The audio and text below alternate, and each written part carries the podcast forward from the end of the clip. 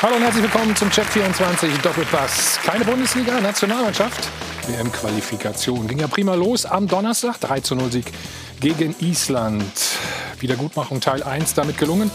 Auch der Bundestrainer war zufrieden. Wer fragt? Wir fragen, wer hat sich beworben, wer darf mit zur Europameisterschaft. Tolle Aktion von unseren Jungs gab es schon vor der Partie. Human Rights, das Thema Menschenrechte, Irritationen kamen nur auf als nachher ein Video, ein Making-of-Video in den sozialen Netzwerken veröffentlicht wurde. Die Kernfrage, spontane Sache oder initiiert vom DFB.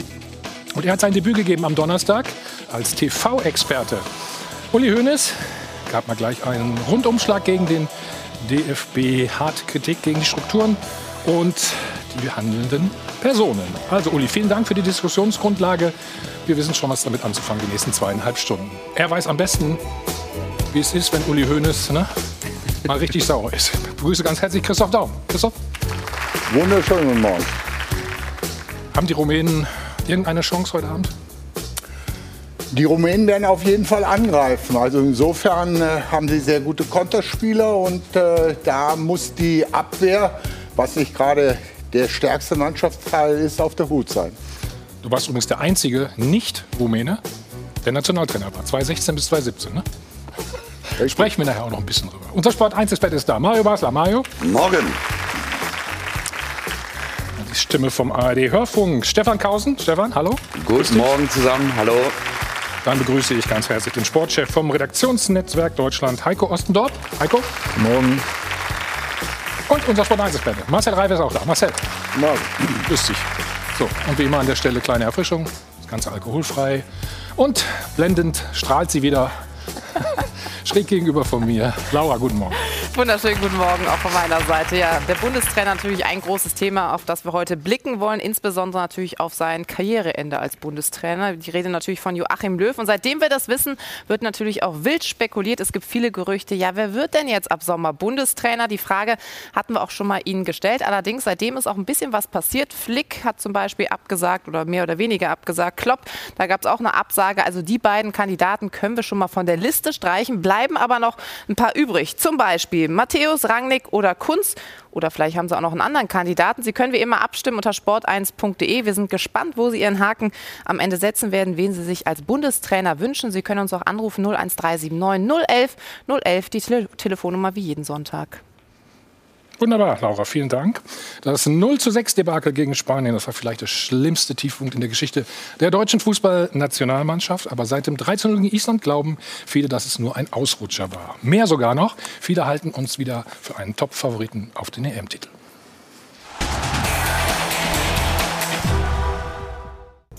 Rigoros, konsequent und gnadenlos. So will Bundestrainer Löw die nächsten Monate angehen. Also. Zunächst mal war ich nicht äh, so voll des Lobes.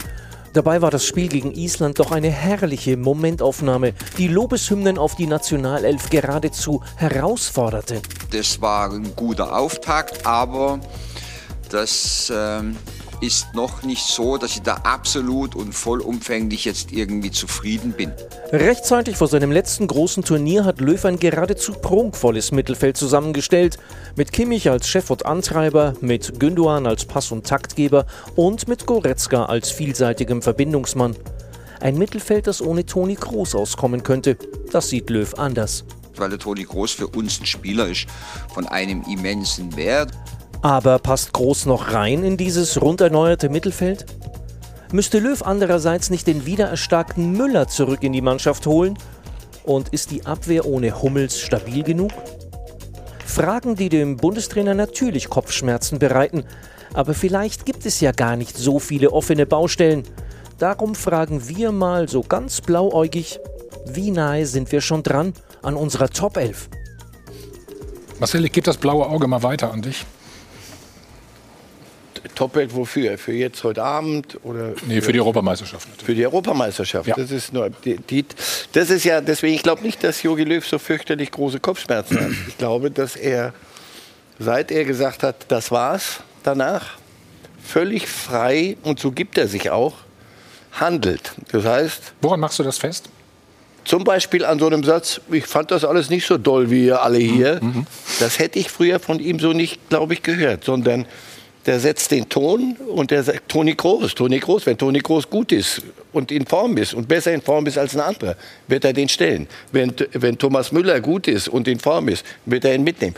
Es geht nicht mehr um einen Umbruch für die nächsten 20, 50, 100 Jahre, sondern hey, wir spielen eine Europameisterschaft und ihr könnt erzählen, was ihr wollt, von jetzt an, seit ich das gesagt habe, es ist Schluss danach, mhm. tue ich das, was ich im Moment für richtig halte. Mhm. Und das gibt ihm eine, eine, Stärke. Und deswegen, wir werden heute lange reden über Top 11 und was weiß ich, Top 11 beim ersten Spiel bei der EM. Hoffentlich dann. Mhm. Wirkt auf dich auch befreiter, Christoph, nach der Entscheidung? Ja, weil äh, Joachim Löw wieder das Heft des Handelns in die Hand genommen hat. Der war ja sonst eine ganze Zeit lang ein Getriebener, äh, der unter massivem äh, Druck stand, äh, massiv kritisiert ist. Äh, manchmal habe ich mich gefragt, äh, ähm, hat eigentlich der Bundestrainer gespielt? Hat er eigentlich den Spielern äh, äh, gesagt, sie sollen diese Stellungsfehler in der Abwehr machen, sie sollen diese Torchancen auslassen? Äh, er war ja für alles in die Verantwortung genommen worden, selbst für irgendwelche. Wovon war er denn getrieben? Was meinst du damit? Ähm, Von dieser Umbruchsituation oder Nein, Problematik? Fußball hat ja auch einen äh, gewissen, äh, eine gewisse öffentliche Aufmerksamkeit. Das heißt, es äh, wird äh, Land auf, Land ab ist die einzige Mannschaft, mit der sich viele, wenn nicht sogar alle, identifizieren. Ähm, äh, gesprochen und von daher kam ja massive Kritik, es wurden Rücktrittsforderungen gestellt, es ging ja nach der WM los und wenn du unter so einem Dauerfeuer äh, stehst, dann kannst du noch so sagen, das prallt bei mir alles ab, das weiß ich auch. Du musst natürlich Stärke zeigen, mhm. aber es nagt an dir. Und äh, ja, diese ganze Diskussion hatte jetzt beendet. Die Mannschaft ist wieder in den Mittelpunkt gekommen. Jetzt wird auch wieder darüber diskutiert, welche äh, Leistung einige Spieler abrufen. Und das tut natürlich dieser ganzen Konkurrenzsituation äh, unheimlich gut. Es gab Zeiten, da war für mich der Konkurrenzgedanke in der Nationalmannschaft außer Kraft gesetzt. Und äh, jetzt Aber da war, da war er nicht ganz schuldlos dran, oder? War er nicht auch ein bisschen lethargisch? Naja, ich glaube, ich, Oder also ich gebe ja Christoph äh, total recht. Ich meine, wir haben ja gefühlt die letzten äh, zwei, drei Jahre äh, hat man ja nur drauf gelauert, dass man, dass man Yogi irgendwo etwas angreifen kann, dass man, mhm. hat die Mannschaft schlecht gespielt, hast du gedacht, Yogi äh, stand alleine auf dem Platz, er hat die ganzen Fehler gemacht. Äh, es wurde Woche für Woche oder, oder Monat für Monat wurde gefordert, Hummels muss zurück, äh, Müller muss zurück. Das ist doch klar, dass ein Trainer dann irgendwann mal, wenn von, von allen Seiten alles auf ihn einbricht, dass du dann irgendwann mal auch den Kopf nicht mehr für alles hast. So, und man hat es ja gesehen. Ich habe Yogi schon lange nicht mehr so entspannt auf der Bank sitzen gesehen, wie die Tore gefallen sind, wie er dann aufgesprungen ist, hat geklatscht. Äh, das, hast du ja auch die letzten Monate an ihm vermisst.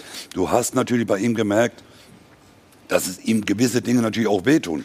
Und äh, Christoph kann das ja am, am, am aller, mhm. äh, allerbesten beurteilen, wenn du natürlich keinen Erfolg hast, wenn du nicht, wenn du schlecht spielst, ist ja immer als erstes mal der Trainer dran schuld. Also der Trainer hat die Besten aus Deutschland, die ja. verlieren 6-0.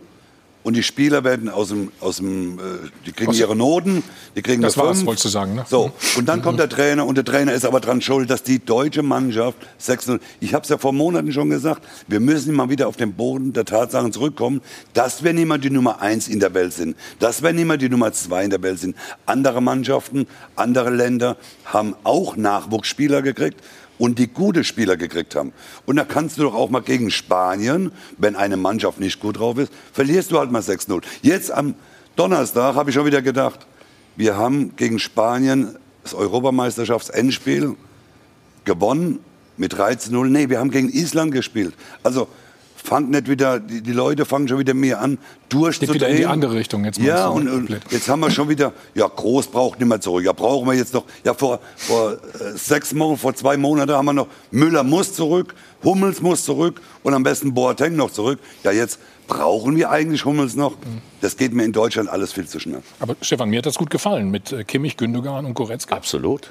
Also ich sehe das Zum anders. Thema Toni Kroos. Genau, ich ne? sehe das anders als der Bundestrainer. Ich finde, Toni Kroos ist nicht der Typ, der gesetzt sein sollte, weil er, er das Tempo verschleppt Und ich finde, im modernen Fußball sollte, wie Kimmich das gemacht hat, dieses vertikale Spiel in die Spitze, hinter die Kette, der entscheidende Faktor sein, um attraktiv zu spielen. Und Thomas, du hast eben den Begriff Lethargie genannt. Mhm. War Löw nicht zu lethargisch? Ja klar war er das. Mit Sevilla, mit dem 06. Da sitzt er wie ein Schluck Wasser in der Kurve auf der Trainerbank und strahlt kein Feuer aus, was auf die Mannschaft überspringen könnte. Hat er, hat er jetzt aber auch zugegeben. Ne? Auch das ist ja ein Teil, finde ich, seiner äh, Aufarbeitung mit der, ja. mit der Geschichte. Er hat sich jetzt hingesetzt bei der ersten Pressekonferenz. Ich würde das unterschreiben, was Mario auch gesagt hat. Er wirkt befreit, er wirkt extrem fokussiert ja, ja, auf sein letztes Ziel. Und er hat auch gesagt, dass er selber Fehler gemacht hat, mhm. unter anderem in der Körpersprache beim, beim Spiel gegen Spanien. Ich bin bei dir. Ich finde auch, dass Jogi Löw sich die, äh, die Großfrage, die K-Frage stellen sollte, stellen muss vielleicht sogar. Ja, ähm, Richtung mit Blick auf die EM. Also er wird ihn mitnehmen. Ja. Das ist auch unbestritten richtig, glaube ich, weil Toni Kroos ist nach wie vor ein Weltklasse-Spieler. Da sind wir uns, glaube ich, alle einig. Der bei über 100 Länderspiele. Ganz genau. Also Den braucht man auch beim Turnier. Aber nichtsdestotrotz, du hast gerade gesagt, die drei genannten haben es nicht nur gegen Island gut gemacht, sondern ja auch schon in den Länderspielen, äh, wo Toni Kroos nicht dabei war. Es ist ein anderer Fußball, wenn Toni Kroos genau. auf dem Platz das steht oder wenn er nicht auf dem Platz steht. Ja. Aber ich glaube, und ich glaube, dass es auch, dass du an der Mannschaft auch gesehen hast, dass sie weiß, in fünf Monaten kommt ein neuer Bundestrainer. Also jeder muss sie natürlich auch empfehlen. In einem Jahr haben wir die WM dann, nach der Europameisterschaft mhm. kommt schon die WM. Und die Spieler müssen sich natürlich jetzt auch für die Qualifikation und für die Europameisterschaft müssen sich natürlich auch empfehlen, wenn ein neuer Trainer kommt. Meinst, ich, du, meinst du, so weit denken die schon? Ich glaube schon, dass du, wenn, wenn, eine Mannschaft, wenn eine Mannschaft weiß, ob das in der Bundesliga ist, wenn die, wenn die weiß, in drei Monaten der Trainer kommt zurück. Manchmal steht ja schon frühzeitig fest, dass ein Trainer gewechselt wird. Ich glaube schon, dass dann noch mal, man hat ja früher immer gesagt, wenn die Verträge der Spieler ausgelaufen sind, ein halbes Jahr vorher haben sie auf einmal noch mal Vollgas gegeben, dass ja der Vertrag noch mal verlängert wird. Und so kann ich mir schon gut vorstellen, dass jeder Spieler auch im Kopf hat, in einem halben Jahr haben wir einen neuen mhm. Bundestrainer. Mhm. Ich möchte mich dafür empfehlen. Aber ich finde auch das, was, Entschuldige, ja. was Heiko gesagt hat, die K-Frage. Also wir reden viel in Deutschland in letzter Zeit über eine Fehlerkultur. Die Kanzlerin hat den Fehler zugegeben, Yogi hat den Fehler zugegeben. Beide sind für mich nicht durch Zufall eineinhalb Jahrzehnte schon in Amt und Würden und die prägenden Repräsentanten dieser etablierten Republik Deutschland, wenn man so will. Und wir brauchen an vielen Stellen eine neue Dynamik. Und da kommt die K-Frage, groß, ja oder nein, auch ins Spiel. Ja, ist er der Mensch? Aber Leute, groß ist doch keine Grundsatzfrage. Deswegen, äh, Mario, ich würde ein bisschen widersprechen. Ich glaube, die Spieler müssen jetzt, seit Löw gesagt hat, danach ist Schluss. Und seit er klar gemacht hat, wir haben jetzt ein Turnier vor uns und nur darum geht es. Ich glaube, dass alle Spieler jetzt auch wissen, unter anderem auch Toni Kroos, und das ist ja auch gut so, sie müssen sich jetzt schon bei ihm qualifizieren fürs nächste Spiel und vor allem auch für dieses Turnier.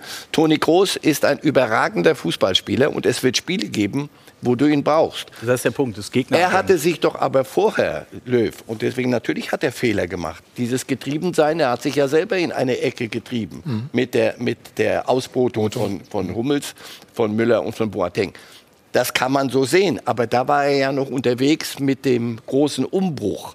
Wir müssen die Jungen entwickeln, die müssen, die, und dann werden die irgendwann mal 23, 24. Das alles, und dazu brauchte er, glaube ich, als Erbhof zum Beispiel einen Toni Groß. Er brauchte den Herbergsvater, wenn die Jungen sich entwickeln sollten, was sie nicht geliefert haben. Nicht getan haben. Die ja. Jungen, die plötzlich den Umbruch alleine tragen sollten. Und das Groß jetzt, das wird Toni Groß. Ich hoffe, dass er, ich bin sicher, dass er intelligent genug ist, das auch zu sehen. Er ist jetzt eine Option ja. wie andere. Dies mit den Erbhöfen, das wirst du, die Podolski-Hafte und diese Dinge, wirst du alles nicht mehr sehen bis zur Europameisterschaft. Siehst du das auch so? Diese Freiheit also, hat er sich hm? geholt und die wird er durchziehen. Und egal, über wen wir da reden. Werner, du, wir spielen ja. gegen eine Mannschaft, die hinten drin steht, dann ist Werner für mich keine Option. Werner sitzt draußen. Und das alles mit einer Klarheit, die es Was vorher nicht gab, hat, ne? weil er ja. gefangen war in den Strukturen, die er sich selber verordnet hatte. Mhm. Ich glaube, ganz entscheidend ist, äh, dass wir im Augenblick äh, im letzten Spiel, wie gesagt, gegen Island ein Mittelfeld hatten, was schon als das Beste Europas bezeichnet ja, wird. Und da war Groß nicht dabei. Ja. Wir äh, diskutieren natürlich immer wieder äh, die Verfügbarkeitsheuristiken, was wir also jetzt präsentiert bekommen, was wir aktuell sehen. Und da äh, kommt natürlich dann die Frage auf, äh, hat Groß da noch Platz? Weil äh, Ilkay Gündoğan in der Form seines Lebens ist, ja. Äh, äh, Kimmich äh, mit Goretzka in München sich auch kongenial ergänzt, unterstützt, wie man es auch im Spiel gesehen hat. Und dann ist Groß abgereist. Ich würde aber nur mal empfehlen, schaut euch mal einige Spiele von Real Madrid an. Welches äh, äh, Umschaltspiel äh, äh, Toni Kroos dort an den Tag legt, welche Spielverlagerung, welche Pässe in die Tiefe, wo er auch selber torgefährlich wird und dass Real Madrid jetzt wieder so eine Chance hat, äh, Meister zu werden, sind noch vier Punkte auf Atletico. Das ist sicherlich auch äh, zum äh, Teil Toni Kroos mitgeschuldet. Von daher ja, aber, ist das nicht, aber ist das nicht das Schöne? Müsste man also wir können ja über, über Toni Kroos diskutieren, äh, weil, weil wir dieses Angebot haben. Das ist Wunderbar. ja eigentlich das Schöne. Also im Mittelfeld brauchen wir uns, glaube ich, wirklich keine Sorgen machen. Wir haben ja jetzt ein paar Spieler, Kreativspieler noch gar nicht genannt, die jetzt da hinten dran sind. Ähm, und, und Toni Kroos sehe ich genauso. Der ist bei Real Madrid ein prägendes Element jetzt auch dafür, dass, dass sie wieder da sind. Aber es gibt halt, wie Marcel Reif ja auch richtig sagte, Gegner, wo du ihn vielleicht mal nicht brauchst und wo er dann, wo er dann vielleicht mal äh, auf der Bank sitzt. Oder die Frage ist, ob du das. Aber können nicht alle vier spielen? Ob du auch eine Diskussion. Kann Kimmich nicht wieder woanders spielen? Genau, zum Beispiel. Ja. Nein, äh, würde ich rundweg ablehnen. Äh, aus Trainersicht Warum? heraus sage ich immer wieder, äh, welche Entscheidung auch immer wieder triffst, du darfst der eigenen Mannschaft nicht schaden. Und äh, hm. wenn ich aus meiner Sicht mir die Mannschaft anschaue, habe ich keine Alternative auf dieser Position vor der Abwehr. Das ist, äh, was äh, Kimmich im Augenblick spielt, ist für mich überragend. Einer der besten Spieler in Europa auf dieser Position. Spielmacher aus der Defensive nenne ich das. Mhm. Ein Spieler, der die meisten Ballkontakte hat, der Taktgeber ist, der auch mittlerweile auch schon zarte äh, Führungsaufgaben mit übernimmt. Okay, solange Thomas Müller da ist, muss er sich da sicherlich noch etwas zurückhalten. Aber äh, den auf die optimale Position rechts, wo, mhm. wo wir mhm. nicht so gut besetzt sind, wieder zurücksetzen, würde mehr Nachteil äh, bedeuten, ja. als dort Klostermann äh, spielen zu lassen oder andere Spiele, Spieler, der sich noch mitentwickelt. Insofern äh, für mich äh, im Augenblick äh, eher äh, die Mittelfeldposition für Kimmich, als dass ich den woanders äh, hinstelle. Also du würdest ja nicht hinten rechts spielen lassen, haben wir Nein. verstanden. Aber da müsste man einen opfern, ne? Nee, nee, was machen wir denn, Stefan, was machen wir denn, wenn Thomas Müller jetzt zurückkommt? Ja, ich bin dafür, dass er zurückkommt. Ja, aber ich stelle doch nicht die, Im Sinne, die Mannschaftssystem um, nur weil einer zurückkommt. Nein, nein, darum, ja, jetzt, darum geht es ja nicht. War gut. Nur, ja, kommt ja nicht irgendeiner dann zurück. Ja, ist egal, genau. trotzdem. Also, also das, der Unterschied zwischen Groß in der Mannschaft oder Müller zurück im zentralen Mittelfeld ist ja, wenn Groß da spielt, da steht der Platzhirsch auf der Lichtung und die anderen bleiben im Gebüsch. Und ich sehe lieber den Kimmich auf das der. Das war literarisch. Ah, ja, das war eine Auszeichnung zu Da gibt's mal jetzt. Also, das habe ich hier noch nicht okay, okay, gehört. Okay, machen wir. Äh, äh, aber für, mich, für mich ist Kimmich so ein Quarterback-Typ, so wie er jetzt gespielt hat. Und der ist auf der modernen Sechs der beste Spieler, weil er auch die Aggressivität im Defensivverhalten hat. Na gut, er ist auch torgefährlich auch noch. Auch das, das, auch aber das, das, sind die anderen beiden das. eben auch, Goretzka und Gündogan. Das haben klar. Wir ja gesehen. Aber du hast dann keinen, der, der, der, wenn du im Angriff bist, auch schon, äh, sag mal, die Restverteidigung mitstellt. Das ist doch ja. oft unser Problem. Ja. Der hat eine äh, unheimliche Intelligenz. Genau. Wenn du im Ballbesitz bist, sehe ich bei Kimmich schon, der denkt voraus, mhm. was könnte passieren, äh, wenn das Tripling verloren geht, wenn der Ball abgefangen wird, wie muss ich gleich wieder umschalten?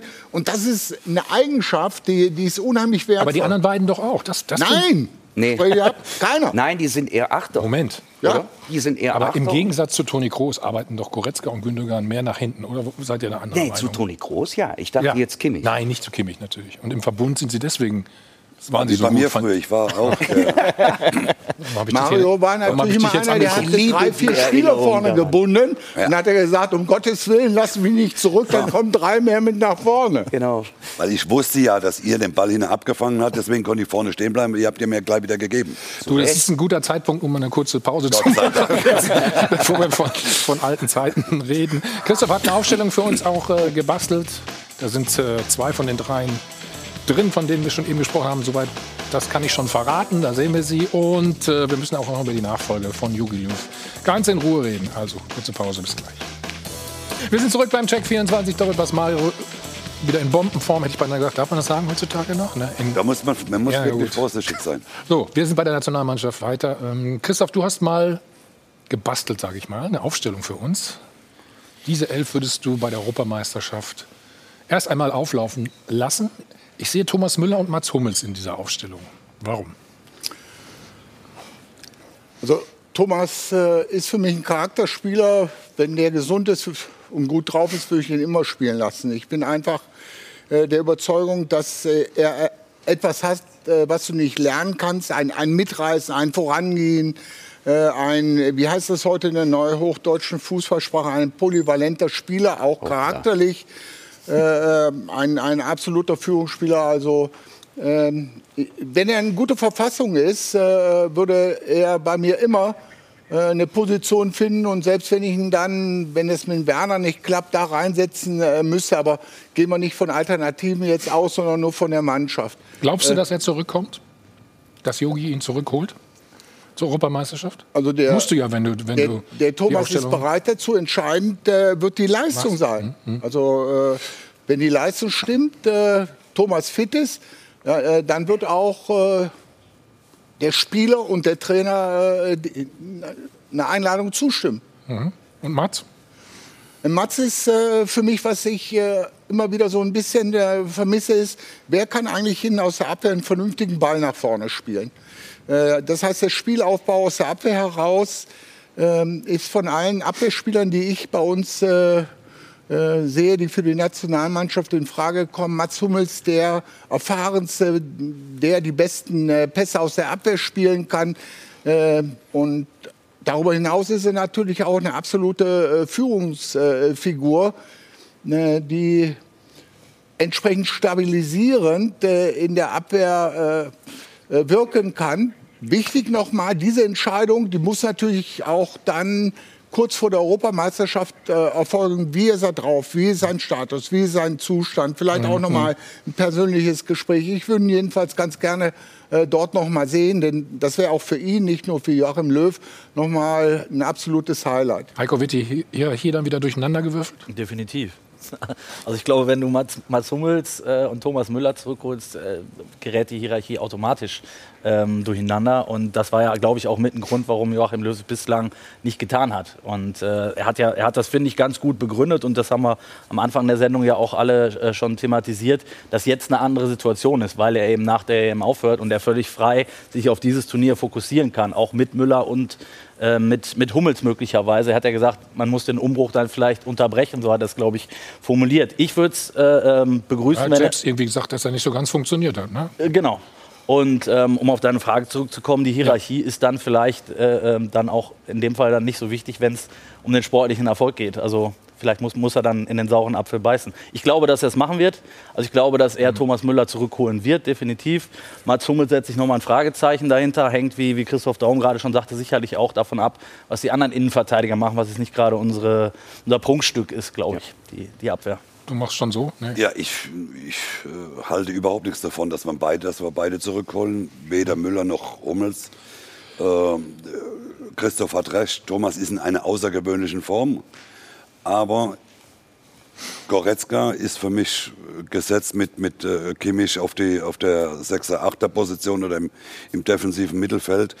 Wenn du Müller mitnimmst, Müller kannst du nicht verklickern. Äh, könnte sein, dass du vielleicht mal spielst, musst du entweder Knapri, äh, Werner oder Sané rauslassen. Wenn die in dieser Form diese Qualifikation jetzt spielen äh, äh, für, die, für die WM, dann äh, glaube ich einfach, äh, ist kein Platz mehr äh, für beide, weil du kannst keinem von beiden erklären, es könnte sein, dass er nicht spielt. Thomas Aber glaubst Müller du das, Entschuldigung, äh, glaubst du, Thomas Müller wird sich, wird sich nicht als nee. auf die Bank setzen? Nein, ich glaube nicht, dass Thomas Müller zurückkommt gibt sich damit zufrieden, auf der Bank zu sitzen. Äh, das ist ein Spieler, der will immer spielen. Das siehst du bei Bayern, der hat gefühlt die letzten 4000 Spiele äh, durchgemacht. äh, äh wenn er äh, 8-0, wenn Bayern 8-0 äh, führt, will er weiterspielen. Und ich glaube einfach, dass du dieser Truppe, dieser jungen Mannschaft, die wir jetzt haben, auch eine Chance geben musst. Du sollst sie in dieser Europameisterschaft äh, spielen lassen. Und wir dürfen nicht vergessen, wir haben keine zwei Jahre danach mehr Zeit äh, für die WM, sondern wir haben ein Jahr später schon die Weltmeisterschaft. Und deswegen, ich glaube, dass Jogi das durchzieht dass er keinen mehr. Es geht ja erstmal nur um das Turnier, Christoph. Verteidige mal deine äh, nee, Nominierung um von Thomas Es geht nur um äh, Austausch von Argumenten. Und ich möchte hier noch mal darauf hinweisen, dass wir äh, bei der WM 2014 äh, Leute hatten wie Miroslav Klose, Mertesacker, ja. teilweise so Schweinsteiger, die waren draußen, die haben nicht gespielt, die haben nur ab und zu gespielt und die haben zum Zusammenhalt äh, der Mannschaft beigetragen. Und ich, äh, auch diese Spieler haben das miterlebt. Ich kann mir durchaus vorstellen, ich würde jetzt nicht eben äh, dieses Szenario aufbauen, äh, der wird eingeladen, der muss spielen, der will immer wieder spielen. Ist ein denkbares Szenario, aber ja. ich würde eher sagen, nein. Ich kann mir auch sehr gut vorstellen, wie diese Spieler mit dieser Erfahrung äh, äh die Mannschaft unterstützen. Wenn sie gebraucht werden, sind sie auf dem Platz. Wenn nicht, sind sie drumherum und arbeiten äh, der Mannschaft mit zu. Also ich halte das auch für eine Möglichkeit. Marcel, kannst du dir Thomas Müller auf der Bank dann vorstellen? Während der Europameisterschaft? Ja, weil ich glaube, dass das vorher eben besprochen wird. Ich glaube, dass normal sagt man ja, wenn ein Trainer sein, seinen Abschied bekannt gibt, irgendwann im Sommer, dann ist er eine lame duck. Ich, das ist die unlehmste Duck, die ich je erlebt habe jetzt, Löw. Im Gegenteil. Das gibt ihm die Option zu sagen, Thomas, pass auf, ich würde dich gerne mitnehmen. Ich sehe auch, was du kannst. Ich sehe auch, dass du jederzeit uns hilfst. Und wenn ich entscheide, das passt, dann spielst du. Wenn ich aber entscheide, du spielst nicht, dann spielst du nicht. Ist das okay für dich? Dann hole ich dich. Wenn nicht, der hat, der hat nichts zu verlieren, Löw. Nochmal, er lässt die Diskussion, hört er sich entspannt an, wenn er zuhört und sagt, Jungs, viel Spaß, aber die Zeit nehme ich mir und ich entscheide. Und ich gucke nicht mehr nach Erbhöfen, ich gucke auch nicht mehr nach einer Entwicklung, äh, Mario, ich fürchte, Jogi Löw sagt, die WM ist euer Ding. Das ist nicht mehr mein Ding. Ich wünsche euch alles klar, erdenklich klar. Gute. Ihr habt mich lang genug zur Sau gemacht, alle. und mir erzählt, du kümmerst dich nicht um die EM, du schenkst eine EM weg, weil du irgendwelche Umbrüche willst, du willst irgendwas, irgendwelche tollen Ziele erreichen. Feierabend. Mein Ziel ist, und dann damit endet das Projekt. Und darüber gibt es keinen Millimeter weiter. Keine Hierarchien, das müsst ihr unter klärt das dann unter euch. Für mich, wir haben keinen besseren Innenverteidiger, wird der Hummels mitnehmen, bin ich überzeugt von. Wir, ich brauche Thomas Müller auch fürs Gebilde und auch als Option, nehme ich ihn mit. Wenn es sei denn, Thomas Müller sagt, du kriege ich eine Stammplatzgarantie, so wie das früher öfter hier in der Nationalmannschaft der Fall war. Wie kommst du da denn drauf? Aber mit mir nicht mehr. Aber das habe ich ja gerade gesagt. Äh, äh, ich glaube nicht, wenn Jogi das Gespräch suchen würde, mhm und sagt, wir Thomas sagen, du spielst, du hast aber keine Garantie, mhm. weil Gnabry, Sané, Werner, wie sie alle heißen, ja. jung, mit denen bin ich jetzt erstmal die letzten zwei Jahre durchgelaufen. Dann kann ich mir nicht vorstellen, dass Thomas Müller sagt, doch, ich fahre trotzdem mit, weil ich glaube, dass Thomas auch, mhm. der ist 35, wenn ich es richtig im Kopf habe, der braucht auch irgendwann mal Urlaub.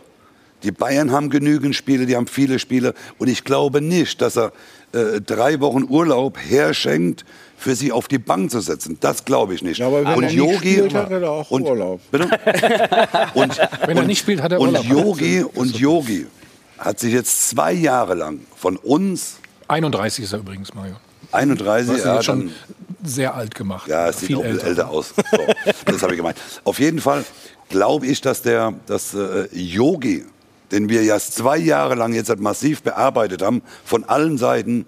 Er muss Hummels mitnehmen bei jedem schlechten, er muss Müller mitnehmen Müller. und er hat es nicht getan. Warum soll er jetzt drei Monate vor einer Europameisterschaft sagen, ich nehme ihn trotzdem mit. Und wenn er das machen würde, muss er ja in den nächsten Länderspielen zumindest mal mit einladen und muss ja. gucken, ob es noch funktioniert. Warum? Vielleicht möchte er einfach Europameister werden. Also warum? Ich, ich hätte eine, äh, eine direkt Marcel, ganz einfach, weil ich einfach glaube, du kannst nicht hingehen, kannst jetzt 23 Spieler oder 25 Spieler die nächsten fünf Länderspiele mitnehmen für die Qualifikation Und dann sagst du auf einmal äh, äh, drei Stück, hm, wahrscheinlich nehme ich Thomas Müller mit, wahrscheinlich nehme ich Mats Hummels mit.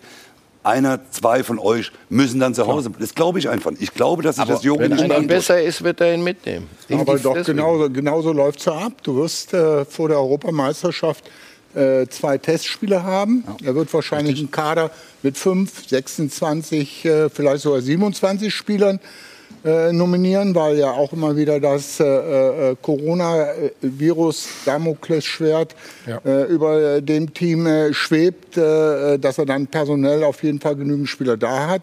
genauso wird es aussehen. Mit 26 gehst du in die Vorbereitung, ins Trainingslager, machst deine Spiele und danach wird er den endgültigen Kader der wird, äh, glaube ich, drei Tage vor Beginn der Europameisterschaft äh, bekannt gegeben, würden bekannt geben. Da also wird auch äh, Gespräche führen. War ja vor ja. Russland genauso, dass auf einmal ein Sané fahren musste der, und der ich, 28 fahren, sogar. Da. Also war früher war dann 28. entweder deine Tasche auf dem Zimmer oder nicht, weißt du? Dann wusstest ja, du, ja, aber, das kennst du. Aber nochmal, wenn ja. du, jetzt gehen wir mal davon aus, die, die, die deutsche Nationalmannschaft gewinnt jetzt die nächsten zwei Spiele, wovon wir mal alle ausgehen, weil sie ja in einer super Form sind. Jetzt gewinnen die die nächsten Länderspiele. Da wird doch Yogi hin, nicht hingehen und wird sagen, so, jetzt mache ich mir noch mal ein Loch auf, ich lasse zwei, drei andere draußen, weil ich die zwei älteren Herren dann noch mal mitnehme. Äh, ich glaube das einfach nicht. Wenn eine erfolgreiche Mannschaft jetzt bis zu der Europameisterschaft, wenn die gut spielen, wenn die so weiterspielen, wenn sie sich noch ein bisschen steigern, wenn noch mehr Form kommt, dann kann ich mir nicht vorstellen, dass er hingeht und macht sich dieses Loch auf und sagt, ich nehme Mats Hummels und nehme Thomas Müller mit. Glaube ich, ich glaube es nicht. Die Baustelle, ja. Aber auf deine Frage von eben, warum soll er ihn zurückholen? Thomas Müller. Zwei Antworten. Form schlägt Prinzipien und besser als Thomas Müller spielt, seit Monaten kann man nicht spielen. Zweite Antwort, alle Gegner haben Angst vor Thomas Müller. Warum sollte ich meine eigene Mannschaft schwächen, so wie es mal zwischendurch war, als er in Brasilien Miro Klose nicht von Anfang an hat spielen lassen. Die ganze Welt hat gezittert vor Miro Klose und wir lassen ihn auf der Bank. Ich bin mir sicher, wenn Thomas Müller spielt mit diesem One-Touch, also Lewandowski ist ja auch deshalb bei Bayern so überragend erfolgreich, weil Thomas Müller sehr oft mit einem Kontakt den Ball in den entscheidenden Raum legt und ein anderer muss nur finishen, danke. Nur haben wir leider keinen Lewandowski. Ja, aber Thomas Müller macht auch das Spiel für Sané und für Gnabry weniger ausrechenbar. Dieser Überraschungseffekt, dieser Thomas Müller ist ein freischwebendes Atom, was mich bei Trainer, also bei aller Wertschätzung, ich würde nie der Aufstellung von Christoph Daum widersprechen. Aber dass wir dafür einen Leon Goretzka opfern, sehe ich Du kannst aber nicht mit zwölf spielen. Ja, ne? da, ja bisher nicht. Stefan, Toni Kroos war auch nicht da drin in der Aufstellung. Ja, da bin, da bin ich ja äh, voll dabei. Also ne? ich sehe Toni Kroos da nicht. Da aber wieder? Leon Goretzka nicht spielen zu lassen, wäre für mich eine Verschwendung, weil er die Dynamik durchs Zentrum hat, wie früher ein Michael Ballack oder ein Lothar Matthäus. Ne, der, ist offensiv der, stark und defensiv Genau, deshalb wäre der für mich gesetzt als Box-to-Box-Spieler, der auch Tore macht. Und Thomas Müller wäre das Überraschungsmoment und das sollten wir nicht ohne Not ist aber, hm? weglassen. Ist Thomas Müller denn für dich einer, der von der Bank kommt? Ist er nicht eher jemand, der von Anfang an äh, auf dem Platz stehen muss? Wir, wir, wir, was mich so ein bisschen wundert, wir stellen jetzt die ganze Zeit Grundsatzfragen.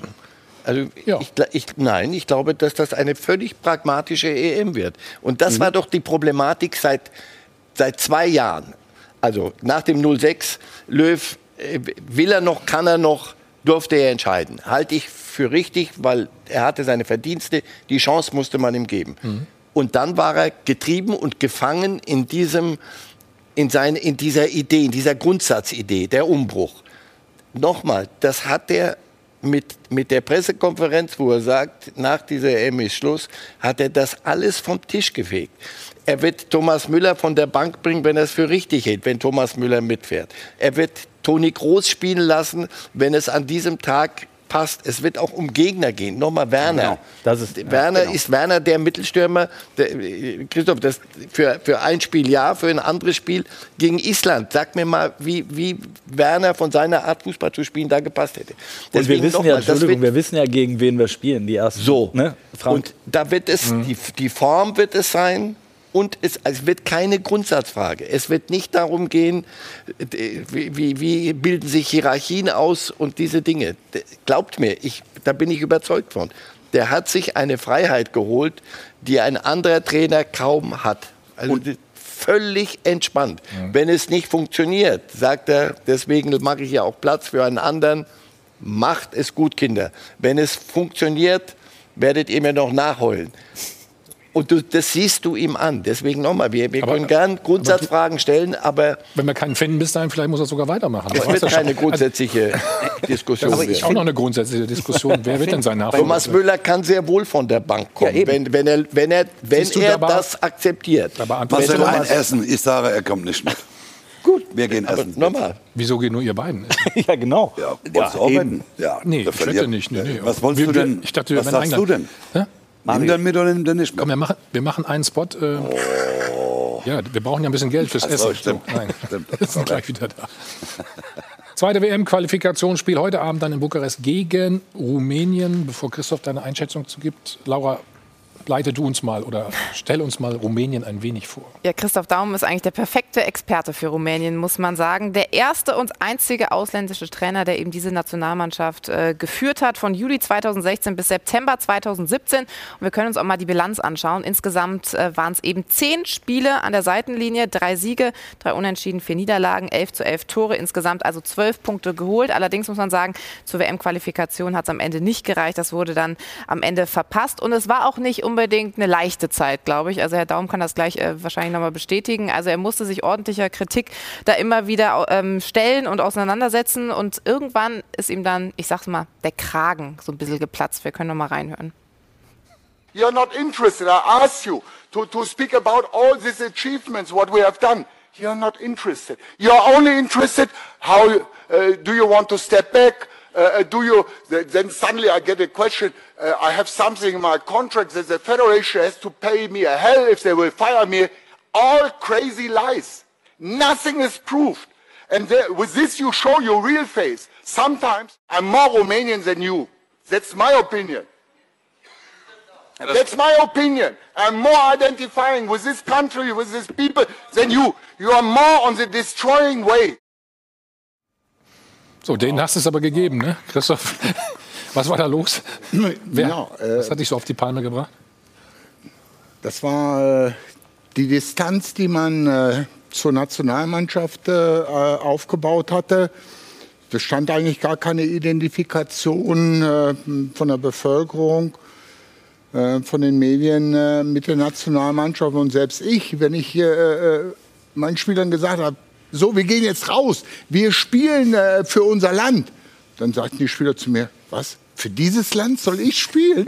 Trainer, bitte nicht mehr rausgehen und sagen, wir spielen für das Land Rumänien. Also für dieses Land, für dieses korrupte Land und was alles dort äh, kolportiert worden ist, äh, dafür setze ich mich nicht ein. Ich setze mich für meine Familie, für die Mannschaft ein, aber bitte nicht mehr äh, für die Mannschaft. Und dieses Bewusstsein aufzubauen war sehr schwierig, weil die, mhm. Rumänien lebte natürlich noch, immer noch in der Vergangenheit der sogenannten goldenen Generation der 90er Jahre äh, mit Haci, mit Popescu. Ne? Mhm. Äh, ich kann viele äh, wirklich Weltstars nennen, äh, die äh, in den 90er Jahren bei äh, Welt- und Europameisterschaften mhm. hervorragende Auftritte äh, hatten. Diese goldene Generation hat natürlich jetzt auch überall da Pösschen übernommen. Das heißt also, äh, die bestimmen auch von hinten herum, wer kommt zur Nationalmannschaft. Als ich Nationaltrainer war, war das dann so, dass ich, ich will jetzt nicht hier Ross und Reiter nennen, weil ich möchte Kannst auch du mal doch wieder... Bist ja, bist ja hier. Kannst du doch. Ja, aber ich möchte ja vielleicht auch mal wieder, äh, sagen wir mal, ohne Bedenken in Rumänien einreisen. ja Ach so, okay. Ja. ja. Äh, dann äh, kommt einer zu Jan und sagt, ähm, äh, Mr. Daum, äh, äh, you have to äh, select these three, Herr Daum, Sie haben diese drei Spieler aus meiner Mannschaft für die Nationalmannschaft zu nominieren. Ja, bleibe ich ruhig, sage ich, ja, ich schaue sie mir an und nehme dann die Besten. und nicht nur nominieren, die haben auch zu spielen. Ne? Also nicht, dass wir uns hier nur so sehen, dass sie die mit dazu nehmen, die haben auch zu spielen. Und dann äh, habe ich nicht gemacht, äh, weil ich das eben andere Überzeugung war. Dann kam ich bei der nächsten Ge Gelegenheit wieder mit denen äh, zusammen da zu mir. Äh, äh, Herr Daum, das wird jetzt gefährlich für Sie hier in diesem Land. Und so wurde, ich will es jetzt nicht weiter erzählen, es war, äh, war eine sehr interessante, denken. schöne Zeit, wunderbare Gastfreundschaft. Ich habe viele tolle andere Dinge äh, äh, aus Rumänien mitgenommen. Im Fußballverband haben wir auch sehr viele Reformen eingeleitet. Wir haben die U21 umgekrempelt, neu aufgestellt, ganz professionelles hm. Betreuungsteam. Wir haben äh, äh, das Trainerwesen reformiert. Ich will jetzt keinen Vortrag äh, da halten. Wir haben sehr, sehr viel bewegt, wovon jetzt teilweise, guck dir mal gleich, wenn wir zur Mannschaft kommen, ich sagen, die jungen Spieler, die das spielen. Wie ist das Niveau, wie ist das Niveau der jetzigen Mannschaft? Wie würdest du das einschätzen? Das Niveau ist, dass sie äh, über einige äh, klasse Spieler verfügen. Schau dir mal den Rasvan Marin an. Den habe ich mit 19 Jahren von der U21 weggenommen zur A-Nationalmannschaft. Gegen mhm. alle Widerstände. Nein, das ist unser Spieler. In der U21 habe ich gesagt, nichts. Wir müssen eine neue Mannschaft aufbauen. Habe ich den äh, Rasvan äh, äh Marin, der jetzt, sagen wir mal, in Kleinkimmich, jetzt nicht mit Kimmich verkleinern, aber Kleinkimmich, mhm. wunderbar, wunderbarer äh, Spieler. Äh, äh, wir haben äh, den, den, Dennis Mann, pfeilschneller äh, Spieler. Äh, Mihaila, linke Seite. müssen wir unheimlich aufpassen. Dennis Mann von rechts, Linksfuß. Äh, Mihaila, links, Rechtsfuß. Die kommen immer wieder nach innen. Oder Tanase, Koman. das ist eine neue junge mhm. Generation, die in sehr ansehnlichen Fußball spielt und der äh, Nico Stancio hat sich jetzt bei Slavia Prag auch stabilisiert. Äh, insofern äh, eine Mannschaft, die auch wieder im letzten Spiel phasenweise Gegenpressing spielt, mit einem unheimlichen Risiko spielt, aber auch mit einem unheimlichen Selbstbewusstsein, äh, 2-0 führt. Aber dann kommt irgendwo wieder ein bisschen der Schlendrian rein. Sie führen 2-0, dann bop, bop, steht 2-2. Okay, dann macht wieder der Sohn von äh, Hachi Janis durch eine geniale Freistoßaktion äh, noch den 3 zu 2 Siegestreffer. Also eine Mannschaft, die sich sehr schnell, sagen wir mal, äh, aus der Ruhe bringen lässt durch unvorhergesehene äh, Dinge. Aber, Aber Platz 2 in der Gruppe traust du ihnen zu? Platz 2 sollten sie holen. Ja, gut, wunderbar. Wir machen gleich weiter, ähm, müssen über das Making-of-Video reden. Schauen noch mal drauf. Also da ging es um die Human Rights Thema Menschenrechte, äh, wie gesagt. Da gab es den Vorwurf, dass das wieder alles geplant und äh, nicht spontan gewesen sein soll. Darüber reden wir. Wir suchen weiter einen neuen Bundestrainer. Auch da fallen uns bestimmt ein paar Namen ein. Und äh, Uli Hoeneß hat äh, den DFB scharf kritisiert. Das machen wir alles gleich. Vorher können Sie zwei E-Bikes gewinnen und 1000 Euro. Viel Glück dabei. Wir sind zurück beim Check 24 Doppelpass. Heute Abend zweites WM-Qualifikationsspiel. Deutschland zu Gast in Rumänien, in Bukarest. Und unser rasender Reporter ist natürlich auch wieder vor Ort. Hallo, schönen guten Tag, Patrick Berger. Schönen guten Tag aus dem sonnigen Rumänien in die Runde nach München. Wo treibst du dich gerade wieder rum? Wo treibe ich mich rum? Ja, ich bin äh, mittendrin quasi in Bukarest vorm Teamhotel der deutschen Nationalmannschaft. Äh, ihr könnt es jetzt leider nicht sehen, aber ich erkläre euch das. Die Spieler sind äh, ja, auf Etage 6 und blicken quasi genau auf die Nationalkathedrale und auf den ja, fast schon monströsen Ceausescu-Palast. Äh, also eine ganz nette Lage hier. Mhm. Christoph, kennst du, du kennst die Lage, ne? Kennst du das Hotel auch? Ja, ich äh, kenne mich eigentlich äh, sehr, sehr gut sogar aus. Habe ja viel Besuch gehabt und Stadtführungen gemacht. Äh, wunderschöne Stadt, äh, sehen wir ja auch äh, von diesen äh, Eindrücken und äh, ja, tolle Umgebung, aber die sind nicht wegen Sightseeing dahin gefahren. aber der, der, Palast, der schüchtert schon ein. Ne? Also dieser Monolith aus der Ceausescu-Ära, der ist ja. das war mal das äh, größte Gebäude der Welt. Ja. Äh, streitet sich äh, von, von, von, der Raumkapazität mit dem Pentagon und dann hat man noch den äh, Flughafen in China als das größte Gebäude. Also gehört zu den gigantischsten ja. Gebäuden äh, der Welt, das ist richtig.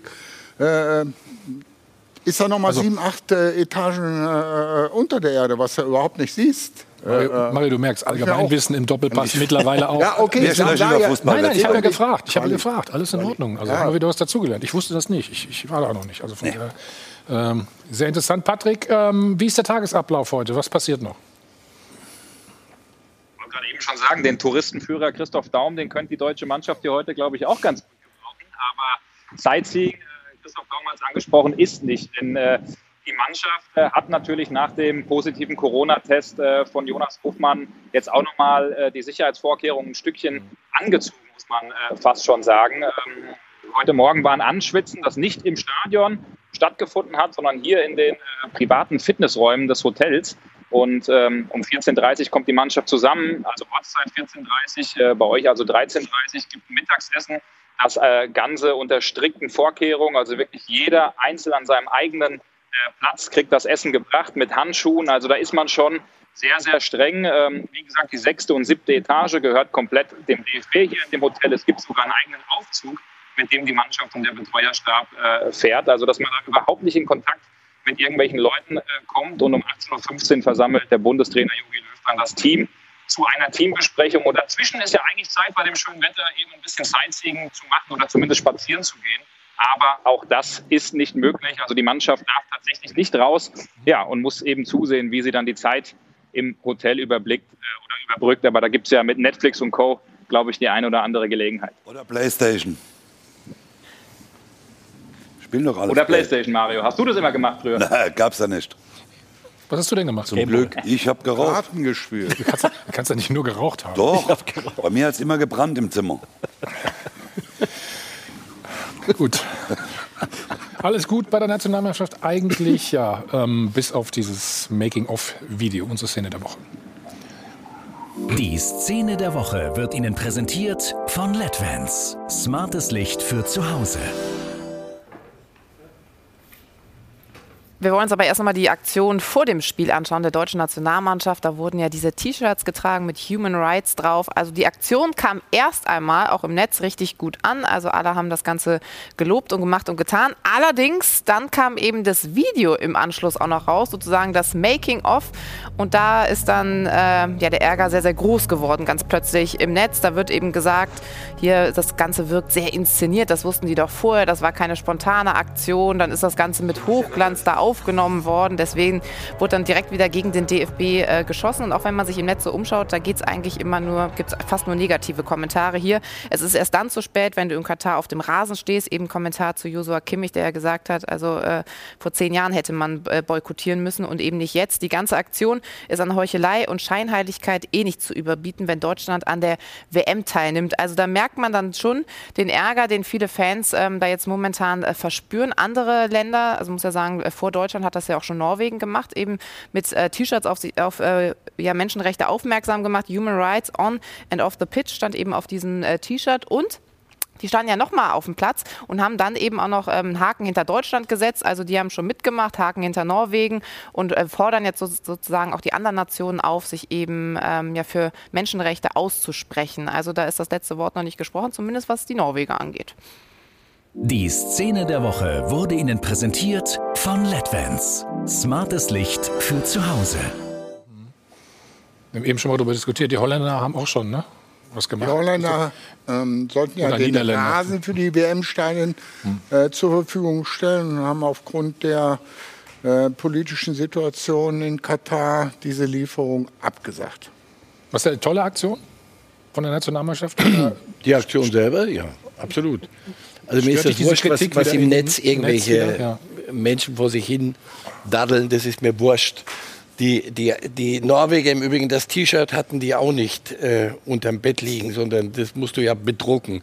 Äh, dass, dass die deutsche Nationalmannschaft, die Spieler nicht einen, einen Malkasten im Zimmer haben, wo, die, zufällig, wo sie dann äh, spontan jetzt was aufmalen. Das ist doch eine, eine schwachsinnige Diskussion und das führt in völlig falsche Richtung. Ähm, Amnesty International, machen wir es mal andersrum. Amnesty International, und ich glaube, so ein bisschen Kompetenz sollten wir denen doch schon ähm, zuerkennen. Die sagen, ein Boykott wäre das Falscheste, was du tun mhm. kannst, mhm. weil dann hilfst du niemandem, sondern du hältst dich selber für super und hast endlich diese im Netz, wenn ich das lese, du. Also, auf keinen Fall hinfahren. Wir haben da eine prima Position, nur du änderst dort nichts. Du änderst nur schrittweise. Und wir, wir kommen da hin und sagen so, wenn wir jetzt aber dahin fahren, da muss aber morgen sofort alles anders sein. Das ist doch, das ist doch eine, eine unredliche Diskussion. Hinfahren, nicht die Augen verschließen, Themen immer wieder äh, ins, ins Gespräch bringen. Mhm. So. Was stört mich an der Geschichte? Erstmal gar nichts und dann, dass es, dass du sofort wieder so dieses Gefühl kriegst, so jetzt ist wieder die Mannschaft, es ist wieder eine, eine Marketing, eine, eine Aktion mit, die, die ausgeschlachtet wird auf eine Art, die, ich, die, die mich stört. Ich brauche diesen, diesen Film nicht. Mir reicht diese, diese Aktion im Stadion und damit hat es sich erstmal. So wird sie ähm, beschädigt, wie ich finde. Und das ist das, was, was man beim DFB über die letzten Jahrzehnte, immer, fast schon Jahrzehnte, immer wieder anmerken durfte. Ihr überdreht es. Lasst doch mal den Fokus auf den Dingen, die wirklich wichtig sind. Macht doch nicht daraus immer dann eine, eine Hochglanzstory. Das, das macht die Sache. Ist, ist, ist es eine Hochglanz? Ja, also ich glaube, ich glaube, man muss unterscheiden. Ja. Entschuldigung. Ähm, die Spieler ne, wollten was machen. Das ist auch meine Information gewesen. Das sind wenig überraschend sind das Spieler wie, wie Gündogan, wie Goretzka, wie Kimmich, wie auch Manuel Neuer, denen ich das auch mhm. abkaufe, muss ich ganz ehrlich sagen. Ja. Ähm, und die wollten was machen, die wollten Zeichen setzen, die haben sich zu dieser äh, Aktion entschieden. Äh, dann werden die halt, das wisst ihr auch, werden die halt dabei rund um die Uhr gefilmt von, vom DFB. Ähm, nee, das, Medi das wissen wir nicht. Das, das wisst ihr, das kennen nee. vor. Schwarz-Weiß war es noch bei euch. Nee, ähm, heute ist das wahrscheinlich so. Dass ich, genau, heute, heute ist das so. Ah, und dann, jetzt kommen wir zum entscheidenden Punkt. Und dann muss irgendwer kommen und ja grünes Licht geben für, für so eine Aktion, dass die veröffentlicht wird oder eben nicht. Und da wäre es, und da bin ich zu 100 Prozent bei Marcel Reif, vielleicht schlau gewesen, einfach mal zu sagen, das machen wir jetzt mal nicht und lassen das mal so wirken. Ist ja toll, dass die Jungs das gemacht haben und, und fertig ist die Laube. Heiko. Da ist aber schon der Fehler schlau sein. Da liegt ja schon der Fehler beim DFB. Das ist ja keine Werbeaktion. Ja. Das ist doch, hier nee. geht doch nicht um irgendein Auto, sondern es, es geht um eine, eine, Sache, die den Spielern offensichtlich, von mir aus nicht allen, aber den paar Wortführern, die sagen, Leute, das machen wir jetzt. Und die anderen machen es mit. Und damit ist es gut, weil damit ist es ein starkes Zeichen, Zeichen. Mhm. und dann passt das. Alles, was du danach daraus machst, verwässert das Ganze und beschädigt es. Ja, und, und das glaub, ist, das da würde man gerne wünschen, hey, ein bisschen mehr Timing, ein bisschen mehr Gespür für die Dinge. Aber gut. Stefan, kurz den Gedanken, will Patrick noch mal fragen. Ähm, wir haben ja gesehen, Patrick, die Norweger haben noch mal nachgelegt, ne? noch mal äh, eine Aktion äh, gemacht. Ist bei der deutschen Nationalmannschaft auch für heute Abend was Neues geplant oder eine Fortsetzung? Nein, tatsächlich nicht. Also ich habe mich heute Morgen auch nochmal umgehört äh, mit äh, oder beim DFB, auch mit dem einen oder anderen äh, Spieler nochmal zumindest äh, telefonisch sprechen können. Und die haben gesagt, äh, erstmal ist jetzt Stand jetzt nichts, nichts geplant. Man will es bei dieser einen Aktion äh, belassen und sich ja jetzt erstmal auf das Spiel heute Abend konzentrieren und fokussieren. Und ähm, trotzdem ist es so, auch beim DFB, ich habe die Diskussion ja eben auch nochmal mitverfolgt, das ist schon auch DFB intern von dem einen oder anderen so eher in die Kategorie unglücklich äh, äh, gelegt mhm. worden, diese ganze Hochglanzgeschichte. Aber die Aktion, die eben dahinter steckt, äh, die finde ich persönlich gut, die findet ihr ja natürlich auch gut und richtig. Ähm, und ich glaube, dass die Spieler eben dazu angehalten sind, ähm, ja, auch wenn sie das wollen, auf ihren sozialen Kanälen, auf den sozialen Netzwerken und auch in Gesprächen mit uns immer wieder darauf hinzuweisen. Und deswegen ist es, wie ich das auch finde, was Marcel Reif gesagt hat, äh, sehr, sehr wichtig, ein WM-Boykott auch aus meiner Sicht bringt, glaube ich, nicht viel. Man äh, muss das Ganze eben weiterlaufen lassen und immer wieder auf die Missstände hinweisen. Und das will der DFB, das wollen die Spieler tun. Aber für heute ist erstmal nichts ja, geplant oder angesetzt. Vielleicht abschließende Frage, äh, weil du ja sehr nah dran bist an der Nationalmannschaft. Wer ist denn verantwortlich für sowas eigentlich? Oder dass sowas dann veröffentlicht wird oder rauskommt? Ja klar, da gibt es natürlich unterm Strich äh, eine große Medienabteilung, äh, eine Marketingabteilung und äh, unterm Strich segnet sowas natürlich auch dann Oliver Bierhoff mit ab. Und das ist ja auch die Person, die ja, dann für sowas dann eben auch unterm Strich mit in Anführungszeichen verantwortlich ist. Und ähm, weiß da nicht, wie dann jetzt das Ganze dann unten auch durchsickert, ob da wirklich jeder Einzelne auf jeder Ebene in diese Geschichte dann ein involviert ist. Ich glaube einfach, dass man diese ganze Tragweite unterschätzt hat bei so einem wichtigen Thema und äh, war einfach ein Fehler, war unnötig, war nicht richtig und damit ist das Ding gut und abgehakt und der Blick geht nach vorne. Dann vielen Dank wir verabschieden dich jetzt, kannst zum Mittagessen gehen. Ähm, und wir hoffen auf ein schönes Spiel heute Abend. Bis bald, Patrick. Danke, macht's gut. Aber das Hättest du es für richtig gehalten? Die Norweger haben ja, wie gesagt, nachgelegt. Also Heute noch mal was die zu machen. T-Shirt-Sache ist super von der Mannschaft. Und der Satz gerade der letzte von Patrick ist aus meiner Sicht der Fehler. Zu sagen, äh, man hat das naiverweise unterschätzt. Nein. Äh, in der Ära Oliver Bierhoff geht es ganz stark um die Außendarstellung, um die Top-Professionalisierung bis ins kleinste Detail. Man könnte es auch nennen BWLisierung des DFB. Ja, da geht es um, was bringt uns das in dem Moment. Aber ist das denn so schlimm? Äh, Ich finde das. Das Nein, aber Video nicht, nicht ist, bei ist einem ein, Thema. Dazu ist das eine Thema Umdrehung zu, zu, wichtig. weit. Ja? Dazu ist das Thema. zu. Ansonsten Man sollte es nicht missbrauchen. professionalisieren, alles gut, aber das nicht bei, Aber- bei so einem Thema. Aber Da ich könnte ich- noch ein Beispiel nennen, was eine Woche vorher passiert ist, als es äh, darum ging, da hat Fritz Keller, der Präsident, hat sich mit zwei Nationalspielerinnen, ich glaube Almut Schuld und Alexandra Popp, äh, getroffen am Montag. Und da ging es um diese Sexismusdebatte. Ich glaube, die brauchen wir jetzt hier nicht aufmachen. Aber er hat ihnen zugesichert, seine Unterstützung. Und dann beim DFB sei halt viel falsch gelaufen in den letzten Jahren. Und am Dienstag wird das Trikot, das neue Auswärtstrikot der Nationalmannschaft, das schwarze, äh, vorgestellt von einem Rapper, der halt äh, frauenfeindlich, frauenfeindliche Texte macht. So, das sage ich, das ist das gleiche, gleiche Thema. Ich sage, Ansatz gut, nicht zu Ende gedacht, schlecht umgesetzt und am Ende Bestenfalls unprofessionell. Wenn wir schon Professionalisierung haben wollen, ist es unprofessionell, aus der Geschichte ein, ein Hochglanzfilm zu machen. Das ist Marketing, wie es nicht richtig ist, weil du sofort den gegenteiligen Effekt erreichst. Und wenn ich, wenn ich Spieler wäre da und hä- hätte wäre da einer der, der Treiber der, der, der Sache, Antreiber der Sache gewesen, ich hätte mich herzlich bedankt. Ich hätte auch gesagt, so passt auf, jetzt ist aber gut. So. Also. Das, du hast doch gar nichts dazu gesagt. Also kurz äh, gefasst, äh, den Spielern wird oft äh, vorgeworfen, dass sie keine ähm, politischen Interessen haben, dass sie apolitisch sind. Von daher finde ich das mehr als bemerkenswert, dass sie hier äh, eine klare, deutliche äh, Stellung bezogen haben. Äh, die Trennung zwischen äh, Sport und Politik äh, ist ja schon lange sehr ver verschwommen. Eigentlich sind solche Aktionen ja laut FIFA-Reglement nicht zulässig. Die FIFA hat ja auch darauf reagiert und hat gesagt, dass sie von Sanktionen absieht.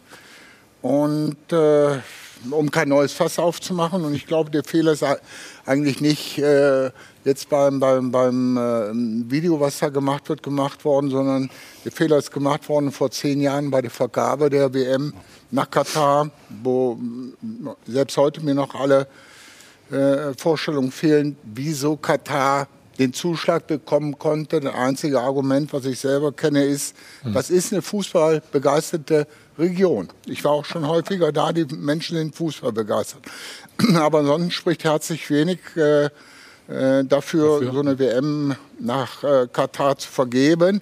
Und da hätte man rechtzeitig äh, äh, ja, diese, diese Vergabe rückgängig machen müssen.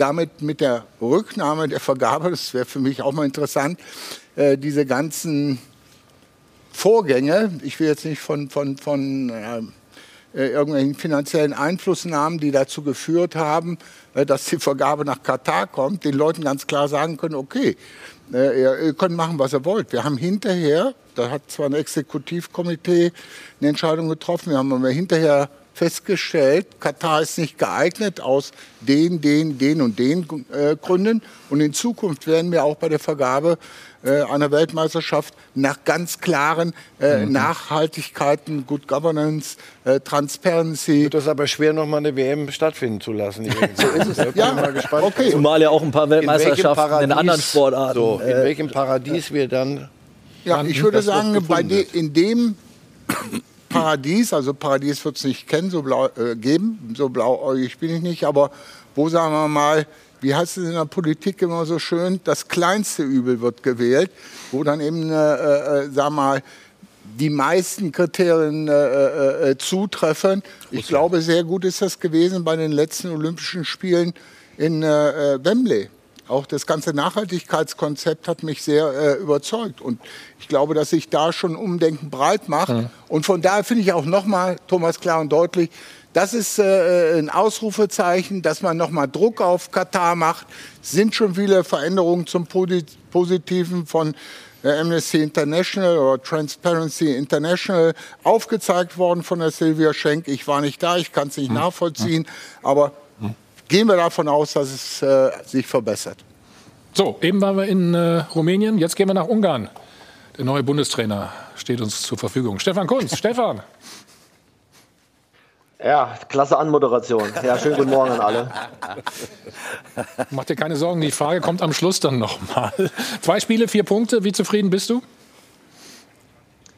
Ja, zumindest mal mit, mit der Entwicklung von der Mannschaft. Wenn man überlegt, dass wir kein äh, Trainingslager vorher hatten, muss ich sagen, sind wir sehr zufrieden. Rumänien, der letzte Gegner. Wie schätzt du die ein? Ja, die äh, haben eine unglaubliche Mentalität. Die, die laufen unglaublich an. Christoph äh, wird das ja alles kennen. Ähm, es ist äh, eine, wie soll man sagen, eine, hohe, eine extreme Hingabe da zum Fußball. Und von daher gesehen ähm, wird das nochmal ein hartes Stückchen Arbeit am Dienstag. Äh, obwohl es kein Trainingslager gab, wie zufrieden bist du denn trotzdem mit der Entwicklung der Spieler? Okay, wir haben ja in dem Vorfeld schon mal gesagt, dass äh, im, im, Vergleich zu anderen Europameisterschaften, wo wir im Schnitt so 12 bis 1400 äh, Spiele in unserem Kader hatten auf Bundesliga-Niveau oder auf internationalem Niveau, ist es jetzt anders geworden. Jetzt sind es 350 oder knappe 400. Ähm, auch der Austausch mit Yogi hat sich ja im Grunde genommen äh, auf Flo Wirtz begrenzt. Ähm, wenn man dann die Engländer zum Beispiel kritisiert, weil sie das erste Spiel verloren haben, haben sie aber neun noch spielberechtigte U21-Spieler bei der A-Nationalmannschaft. Also wenn man jetzt davon ausgeht, dass das dass die Aufgabe der U21 auch ist, mhm. Äh, Nationalspieler vorzubereiten, mhm. dann kann man daran schon relativ deutlich sehen, dass wir im Moment so ein klein, kleines Löschelchen haben. Mhm.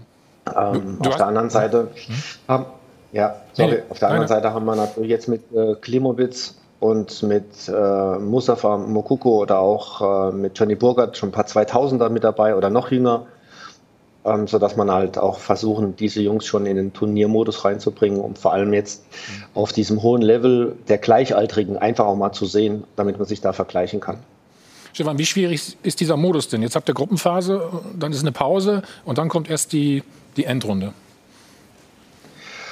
Ja, ich sehe es positiv, weil in der Zeit können die Spieler nochmal Spielerfahrung sammeln. Äh, das, was, was ihnen jetzt so ein bisschen fehlt. Ähm, du hättest rein theoretisch die Möglichkeit, mhm. mit, mit einem anderen Kader in dieses Final Eight zu gehen, wenn wir das erreichen sollten. Äh, und kannst dann eigentlich nochmal re reagieren. Aber das wisst ihr ja selber, im Moment durch Corona sind so viele Sachen ungewöhnlich, dass man einfach versuchen muss, wo liegt die Chance da für mich drin und wie mache ich das Beste draus. Mhm. Wie hast du äh, Joachim Löw in den letzten Wochen wahrgenommen? Und wie, wie eng ist der Kontakt mit ihm? Ja, der, der, Kontakt ist in erster Linie immer da, wenn wir natürlich die Kader miteinander abstimmen ja. und äh, wer zur U21 geht und wer äh, zur A-Nationalmannschaft geht. Es gab jetzt äh, um äh, die Jahreswende nochmal Kontakt äh, mit, äh, wegen des Themas Musiala, was dann Yogi und Oliver ähm, top gelöst haben. Und dann haben wir jetzt natürlich nochmal über die Personalie Flo Wirtz uns ausgetauscht. Mhm. Wir haben eben über dieses Making-of-Video gesprochen. Hast du sicherlich auch mitbekommen, da mit Human Rights.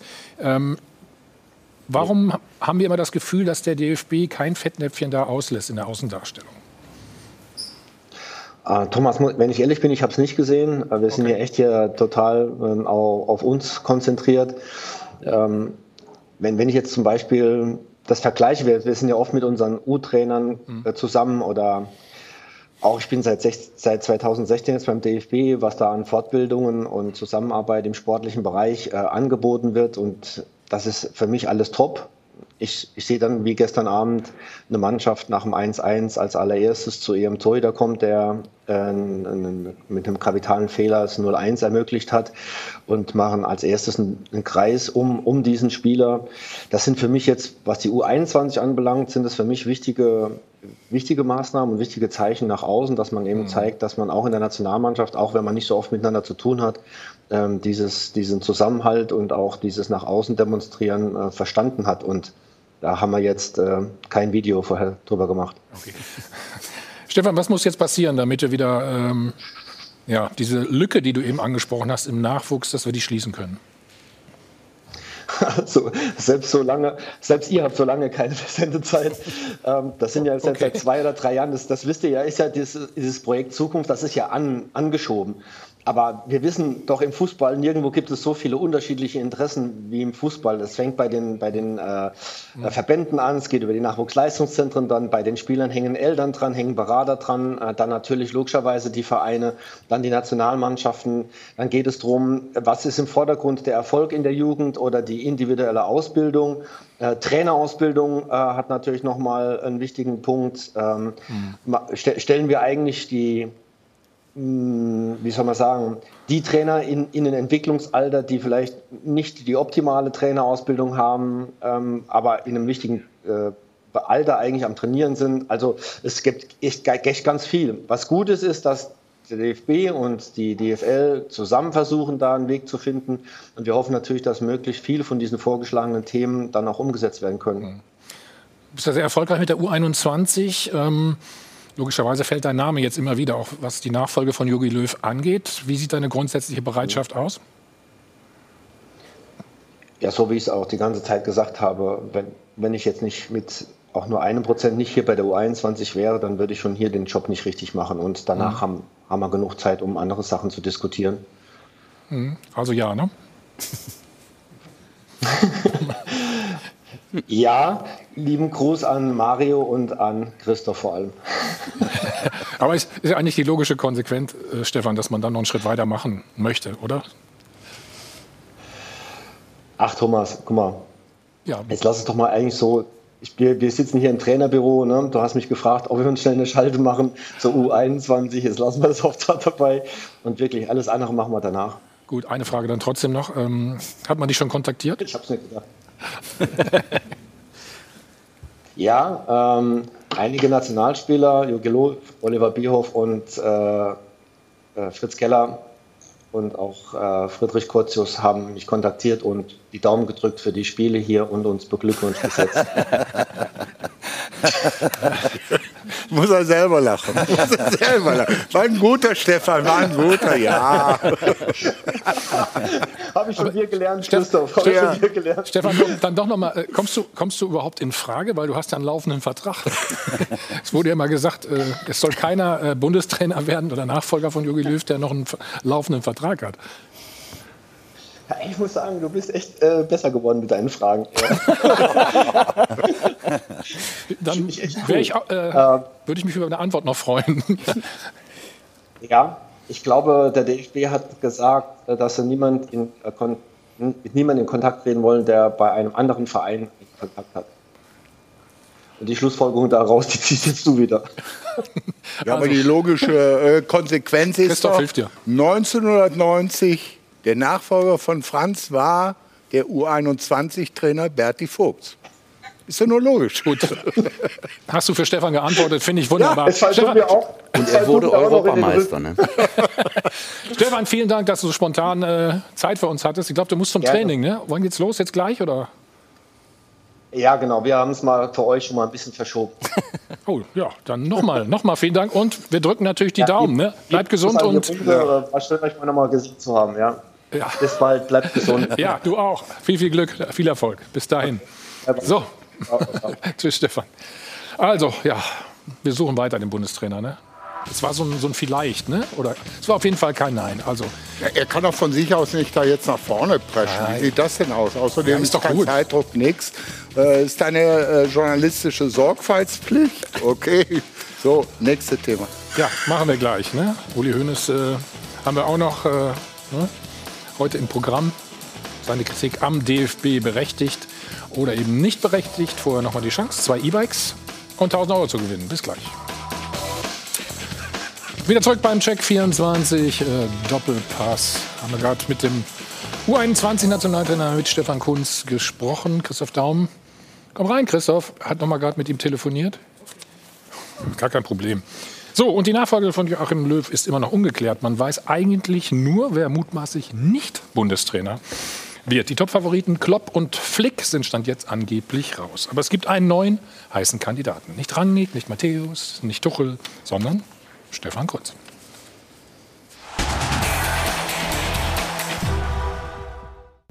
Der Mann hat gut lachen. Gesucht wird nämlich ein Bundestrainer. Aber die Wunschkandidaten sind entweder nicht frei oder fordern zu viele Freiheiten.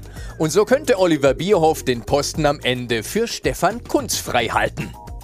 Kunz wäre eine typische Bierhoff-Lösung. Ein alter Fußballspezi, sympathisch, beliebt, als U21-Trainer auch erfolgreich, kompetent und ganz bestimmt nicht die Bohne unbequem. Mit Kunz könnte Bierhoff weiter wursteln wie bisher. Das wäre mit Ralf Rangnick ebenso wenig möglich wie mit Klopp oder gar Lothar Matthäus. Und ob Flick so Bierhoff-konform ist, wie Bierhoff das wohl annimmt, ist auch die Frage.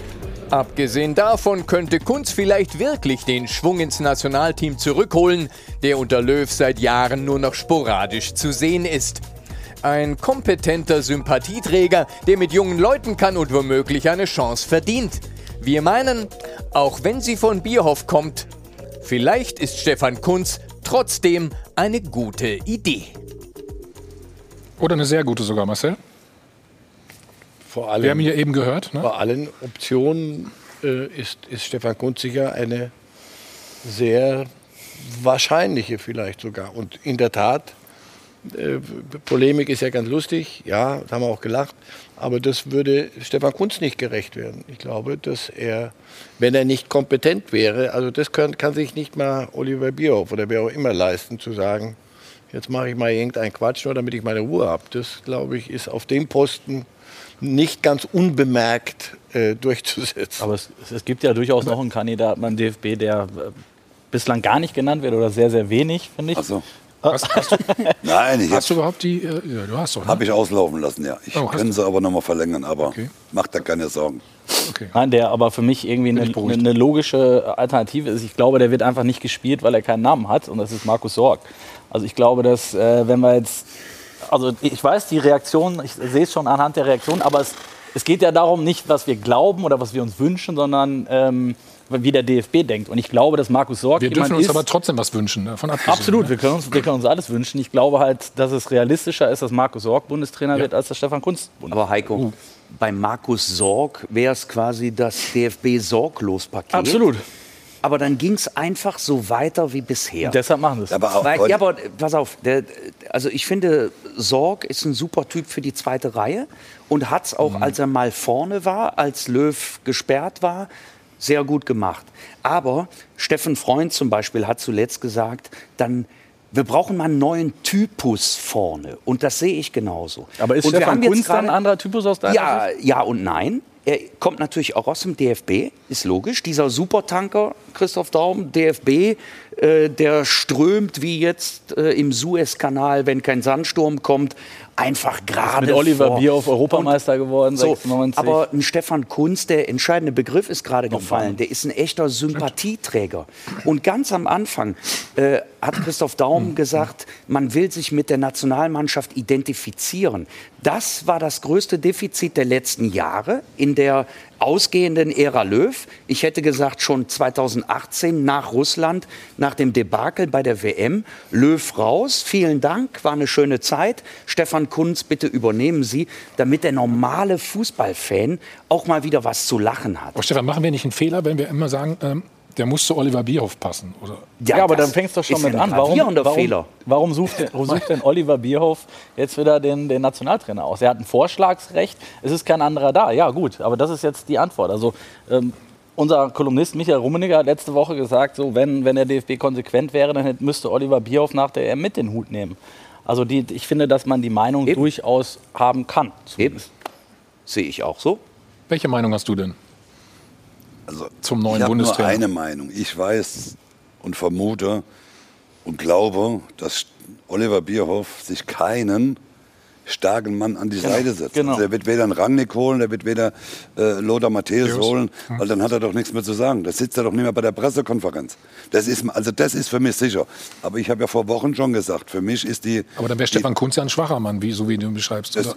ich sage nicht, dass Stefan Kunz ein schwacher Mann ist. Für mich, ich habe vor Wochen und Monaten schon gesagt, die logische Konsequenz daraus ist, wenn Yogi zurücktritt, Klopp abgesagt, Wunschkandidat, Alle Wunschkandidaten haben abgesagt. Also ja. ist doch die logische Konsequenz. Und nach der letztvergangenen Woche, nach den Aussagen, wir haben ja auch intern gute Trainer, ist doch für mich die logische Konsequenz, dass ein U21-Trainer vielleicht auch mal eine Chance kriegt. So, die kennen sich beide. Stefan kennt, äh, arbeitet mit den U21-Spielern, die ja irgendwann mal in der A-Nationalmannschaft äh, spielen ja. sollen. So, äh, für mich steht es im Moment außer Frage, dass Stefan Kunz nicht, äh, der wird, für mich wird der Nationaltrainer. Also der, der entscheidende Punkt bei den Personalien ist ja tatsächlich die Alternative, etwas wirklich zu reformieren. Und da wäre Ralf Rangnick aus meiner Sicht die klare Nummer eins. Ja, geht aber nicht. Ja, aber da muss, er, Oliver Bierhoff ja, da muss Oliver Bierhoff weg. Das ist der Knackpunkt. Aber mit Ralf Rangnick würde ein Schwerpunkt auf die Zukunft gelegt. Man würde die Strukturen verändern und ich glaube, die müssen verändert werden. Man würde in der Akademie ganz anders rangehen, als es eher in diesem bisherigen Denken ist. Der denkt sehr stark auch über ein Jahrzehnt an die Jugend, nicht nur unser Thema von eben Nachwuchs für U21, die aktuelle Nachwuchsgeneration, sondern der denkt auch darüber nach, wie kriegen wir die Kinder wieder ans Fußballspielen, an die Stefan, Bewegung. Wär, Stefan, wäre er da nicht ein geeigneter Mann möglicherweise statt Oliver Bierhoff? Wäre, wäre er auch ja, sehr genau gerne. Das wäre doch die Idee. Die er Kombination. Macht zwei Jahre den, den, den Bundestrainer, dann sind, stehen sowohl Klopp als auch Flick zu, zur Verfügung? rechtlich mhm. zur Verfügung. Mhm. Und dann, das, das wäre eine, eine sehr sinnhafte Lösung. Ja, du hattest ja hier Nur, schon mal. Ich glaube, wir, wir, sind so im Konjunktiv unterwegs. Nein, das wird, sie werden im DF und es ist nicht nur Oliver Bierhoff. Wir sollten jetzt nicht überdrehen. Also es ist nicht nur Oliver Bierhoff, sondern Strukturen im DFB sind so, dass, dass Ralf Rangnick, sie werden ihn nicht zulassen. Sie werden sich das nicht in den Pelz holen. Und von daher glaube ich auch. Daran ähm, es ist dann unfair, dass man sagt, oh, dann ist aber Stefan Kunz ja die, die billigste Lösung. Nein, ich glaube, das ist sehr, der, der hat seine Kompetenz und ich glaube, das ist, so wird das auch werden, bin ich ganz bei dir. Aber die andere Sache hätte einen anderen Charme. Das unabhängig davon, ähm, wie er jetzt mit der U21 abschneidet, oder? Meinst du, das spielt eine Rolle? Das hat äh, einen Einfluss, ganz klar. Wir haben ja eben schon äh, gehört, äh, 2018 äh, hätte er nach Russland gleich übernehmen können. Da war gerade wieder mal äh, nach langen Jahren überraschender Europameister mit der U21 mhm. geworden. Also der ja. aktuelle Erfolg äh, ist immer wieder ein Kriterium, Kriterium bei der Beurteilung, wer kommt in Frage. Aber ich kenne den Stefan auch selber als Spieler. Stefan hat schon als Spieler immer wie ein Trainer gedacht. Wir haben uns also sehr, sehr viel äh, über Trainingsinhalte, über Spielstrategien ausgetauscht. Und äh, Stefan äh, verfügt äh, über alle Kriterien, die ich äh, einen guten Trainer äh, äh, zuschreibe, die ich von mhm. dem verlange. Und darüber hinaus das ganz große Plus ist natürlich, er ist ein absoluter Sympathieträger. Die Nationalmannschaft hat unheimlich ein Ansehen verloren und ich bin der festen Überzeugung, auch da könnte Stefan wirklich äh, sehr gute Arbeit leisten. In dem Bereich, der hier angesprochen worden ist, ähm, Veränderungen äh, im gesamten Nachwuchsbereich des DFBs. Äh, glaube ich auch, dass der Stefan jetzt ein gewichtiges Wörtchen mitreden kann, weil er selber mit diesen Ausbildungsproblemen im Nachwuchsbereich jetzt konfrontiert worden ist. Das war ihm, glaube ich, vorher gar nicht so bewusst. Wenn du dir mal seine Mannschaft jetzt ansiehst, dann hat er eigentlich nur zwei Spiele in der U21, die man als Stammspieler in der Bundesliga bezeichnen kann. Das ist äh, Pieper von Bielefeld mhm. und der äh, Baku äh, Riedle. Ansonsten sind das Spieler, die zum Teil äh, 40 Prozent, 30 Prozent oder der Torhüter Damen, äh, der hat so gut wie überhaupt keine Spielzeit, die dort zum Einsatz kommen. Das heißt, er weiß auch, dass im gesamten Nachwuchsbereich dringende Reformen notwendig sind. Und ich erwarte mir von. Stefan, einen praktischen Input, weil wir haben unheimlich viel wissenschaftlichen Input, was zu verbessern ist, aber zu wenig praktischen. Er hat auch schon vor drei Jahren zu mir, mir gesagt, äh, wir müssen verdammt aufpassen, hm, weil wir viele Nationen überholen uns in der Nachwuchsarbeit. Du wolltest aber auch noch was. Äh, ja, und wir dürfen ja auch sagen. eins nicht vergessen. Er hat ja auch noch einen großen Befürworter. Es ist ja Dr. Rainer Koch. Er hat ihn ja auch zum, zum U21-Trainer gemacht. Hm. Und ich glaube schon, dass Dr. Rainer Koch auch ein gewichtiges Wort oder in der Entscheidungsgewalt äh, DFB-Trainer äh, mitsprechen wird. Und äh, deswegen glaube ich, dass, dass Stefan du, der nächste. Wenn es nach Uli Hoeneß geht, äh, hat er nicht ja. so viel zu sagen. Also das werden wir gleich ja. besprechen. Komm, wir machen einen Spot, dann geht's weiter. So, Mario, jetzt kannst du deinen Gedanken nochmal zu Ende führen mit Dr. Rainer Koch. Du meinst, ja, dass ich, er ich, ähm, sich für Stefan Kunz einsetzen wird? Ja, es äh, weiß ja jeder, dass Dr. Rainer Koch sich auch dafür eingesetzt hat, dass Stefan zur U21-Nationalmannschaft, äh, dass er da Trainer wird. Und äh, der wird schon auch mitreden äh, und wird äh, sicher ihn auch vorschlagen. Und Dr. Rainer Koch ist ja als Vizepräsident, hat er ja auch schon ein bisschen was zu sagen beim DFB. Er wurde stark kritisiert von Uli Hoeneß. Der ist zwar mehr oder weniger im Ruhestand, aber die Abteilung Attacke schießt immer noch unvermindert scharf. Bei seinem Debüt als TV-Experte richtete Hoeneß seine Verbalgeschütze in Richtung Frankfurt. Genauer gesagt in Richtung DFB-Zentrale. Und dort schlug es dann ziemlich heftig ein. So schaut's aus.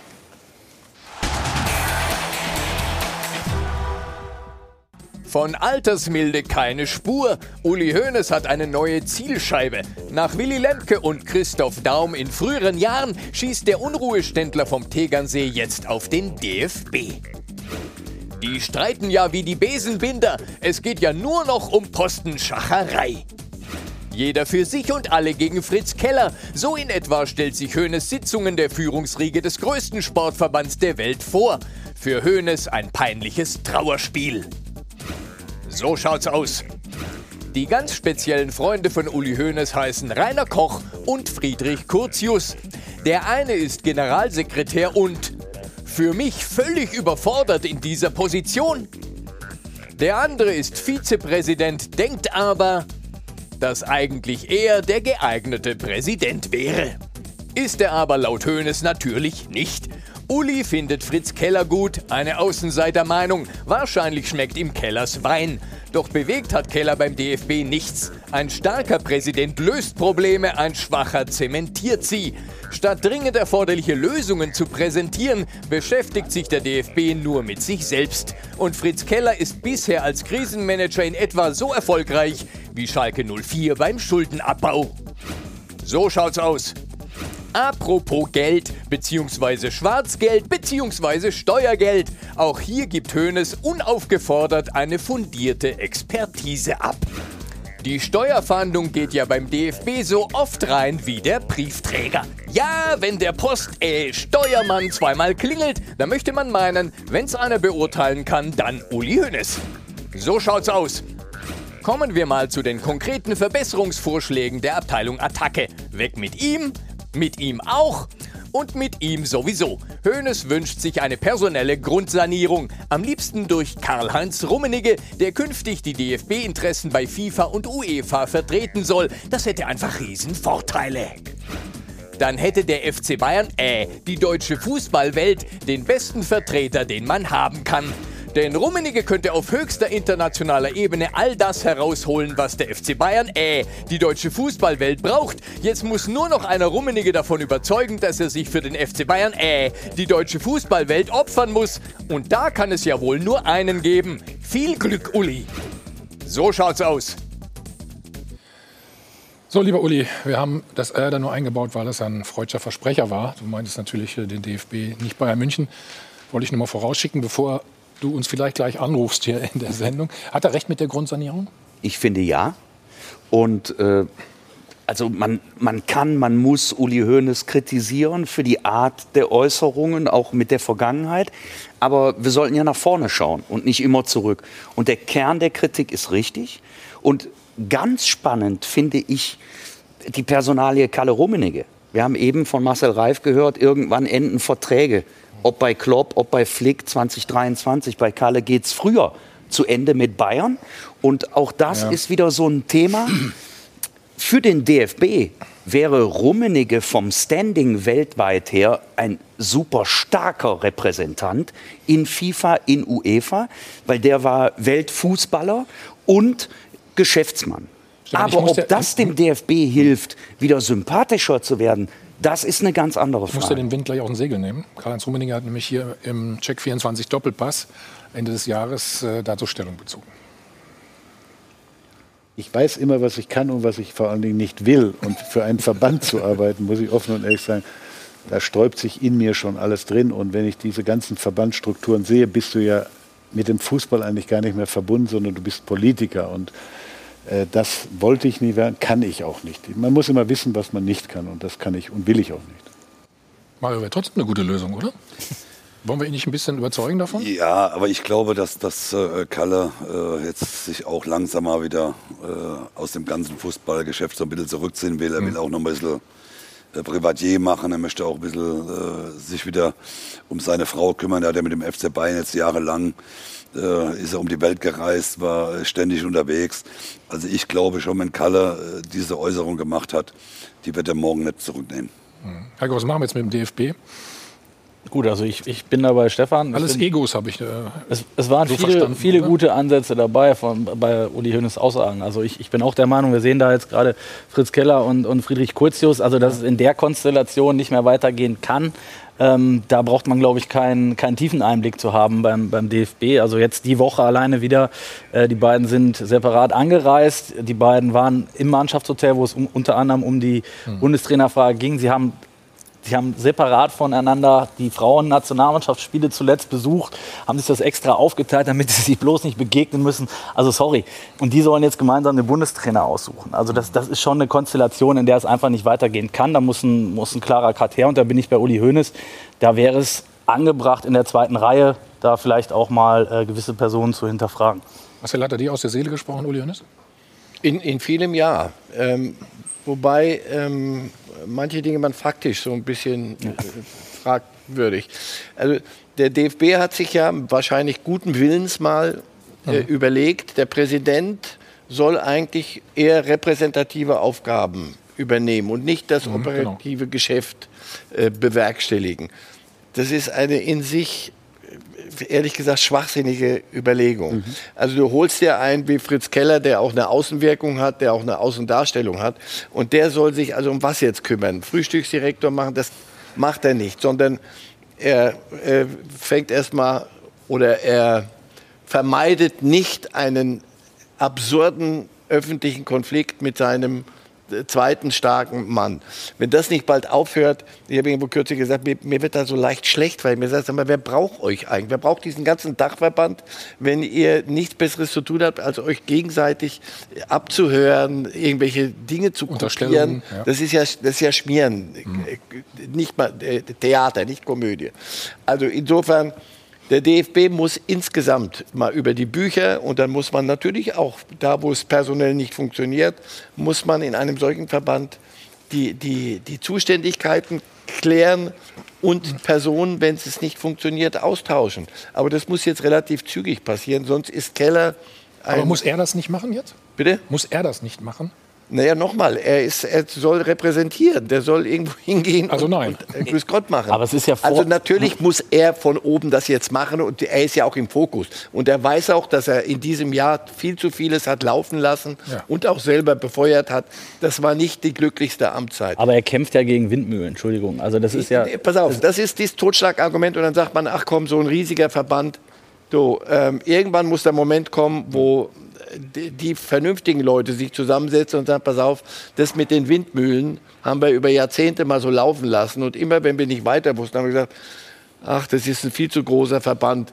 Jetzt muss man mal irgendwann mal in der Führung die Dinge so aufgleisen, dass es funktioniert und dass wir uns anders über den DFB unterhalten als in den letzten Jahren. Das kannst du so nicht weitermachen, denn sonst machen sie sich insgesamt überflüssig. Ich glaube, dass Fritz Keller die Kraft hat, ich glaube, dass er die Kompetenz hat und jetzt muss man zum Beispiel dieses Thema Curtius Keller wie auch immer lösen, sehr zügig lösen.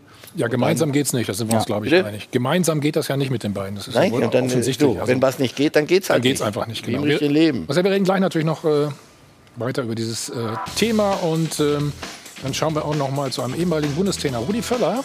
In der Woche hat er seinen Trainer entlassen, Peter Bosch. Also, was ist eigentlich mit Rudi Völler los? Ähm, er hat schon relativ viele Trainer verschlissen. Kurze Pause, Sie können noch mal zwei E-Bikes und 1000 Euro gewinnen. Bis gleich. Wir sind zurück beim Check 24 Doppelpass und kümmern uns erst mal um die Frage der Woche, Laura. Genau, wir hatten Sie zu Hause nämlich gefragt, ja, wer soll denn jetzt eigentlich Bundestrainer werden? Drei Kandidaten haben wir zur Auswahl gegeben, Matthäus Rangnick oder eben Kunz, den wir ja schon eben besprochen haben. Also im Netz äh, herrscht äh, wilde Meinung, sage ich mal so. Also jeder kommt irgendwie in Frage. Ralf Rangnick wäre die optimale Lösung als Nach Löw-Nachfolger. Er würde allgemein beim DFB aufräumen, auf und neben dem Platz auf allen Ebenen der am besten geeignetste Mann. Oder auch hier, Lothar Matthäus hat sich die letzten Jahre einen seriösen Ruf erarbeitet. So würde ich ihm auch das Überwachen der Disziplin der A11 inzwischen zutrauen. Vom Fachwissen könnte Matthäus ohnehin nur wenige den Rang ablaufen. Oder auch hier, da Bierhoff von einer guten internen Lösung gesprochen hat, kann es nur auf Kunz oder Sorg als Bundestrainer hinauslaufen. Kunz kann es sich eigentlich nur mit einem schlechten Abschneiden bei der U21 EM verbauen. Es gibt aber natürlich auch im Netz äh, viele lustige Sachen, zum Beispiel von den Kollegen von WUMS. Der perfekte Bundestrainer existiert nicht. Ja, wen erkennen wir denn da? Löw Frisur und unseren Sport 1-Experten Peter Neururer. Der kommt immer ins Spiel. Ne? Wenn ein Trainer gesucht wird, ist Peter sozusagen da. Vorher. Sei was? Welches Auto? Normal steht er doch immer im Porsche. das habt ihr jetzt gesagt, ne? Ähm, wir haben natürlich auch ähm, ein Voting laufen gehabt. So ist das Ganze ausgefallen. 32 Prozent sind für Lothar Matthäus, 24 Prozent für Stefan Kunz, 30 für Ralf Rangnick und 14 sagen, ach, die drei wollen wir alle nicht, vielleicht ist noch ein Vierter da. Also das ist sozusagen die Meinung der, Net äh, der User im Netz. Sie haben uns aber auch angerufen. Bitteschön. Ich würde mich klar entscheiden zwischen Matthäus und Kunz. Für Matthäus spricht ganz klar, der hat sich immer den Arsch aufgerissen für Deutschland, der war immer da, der hat viel nachzuweisen. Für Kunz spricht, dass er mit Jungen arbeitet und der war schon mal Europameister. Da der DFB ja doch interne Lösungen bevorzugt, gehe ich mal davon aus, dass Kunz den Jogi Löw beerben wird, aber ich denke von der Trainerklasse her wäre ein Rangnick dann doch besser. Für mich gibt es eigentlich nur einen Namen, das ist Lothar Matthäus. Er hat sich sehr stark entwickelt in den letzten Jahren. Er ist kompetent, hat große Fachkenntnis, souveränes Auftreten und ich denke, dass viele Nationalspieler auch Respekt vor ihm haben. Christoph Daum wäre der richtige Kandidat als Nachfolger für den Bundestrainer Joachim Löw. Den haben wir nicht extra eingekauft. Ne? Doch, ich wunderbar. nee, ich gebe den einen aus. Marcel, warum hat Lothar scheinbar keine Chance? Was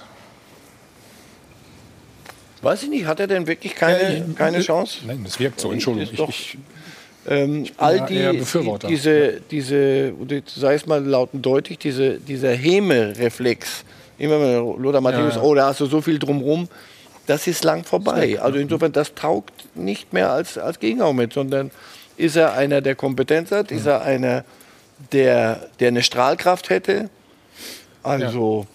Gegenargument. Mir fallen wenig Argumente gegen, Sag gegen ihn ein. Gegen, Gegenargument ist Oliver Bierhoff, aus meiner Sicht. Und er kommt, er kommt von außen halt. Das ist. Äh, ich glaube, DFB. Oliver Bierhoff würde Lothar Matthäus nicht holen. Ist meine, ist meine Meinung. Haben wir ja lange drüber gesprochen, vor ein paar Minuten schon. Äh, einen starken Mann wird er sich nicht nebendran ja. setzen. Da prallen auch irgendwie äh, zwei Welten aufeinander, zwei Kulturen. Lothar ist Fußballer durch und durch und deshalb finden die Fans ihn auch so gut und so sympathisch. Lothar würde Aufbruchstimmung erzeugen und ihm würde man auch ein paar rhetorische Dinge verzeihen, weil man weiß. Aber die Aufbruchstimmung brauchen wir ja. Ja, eben. Ne? Deshalb, ich bin absolut pro Aufbruchstimmung. Die radikalste Reform habe ich eben angesprochen mit Rangnick. Aber eine neue Dynamik brauchen wir definitiv, weil dieser Verwaltungsmodus, der hat uns zu lange blockiert. So, machen wir Deckel drauf. Äh, nächste Woche ja wieder Bundesliga. Deswegen haben wir noch ein Thema und das betrifft natürlich Bayer Leverkusen. Kurz vor Weihnachten waren sie noch äh, Tabellenführer. Inzwischen sind sie auf Platz 6 abgerutscht. Dazu das Aus in der Europa League und im DFB-Pokal gegen einen Regionalligisten. Die eigentliche logische Folge: der Trainer musste gehen.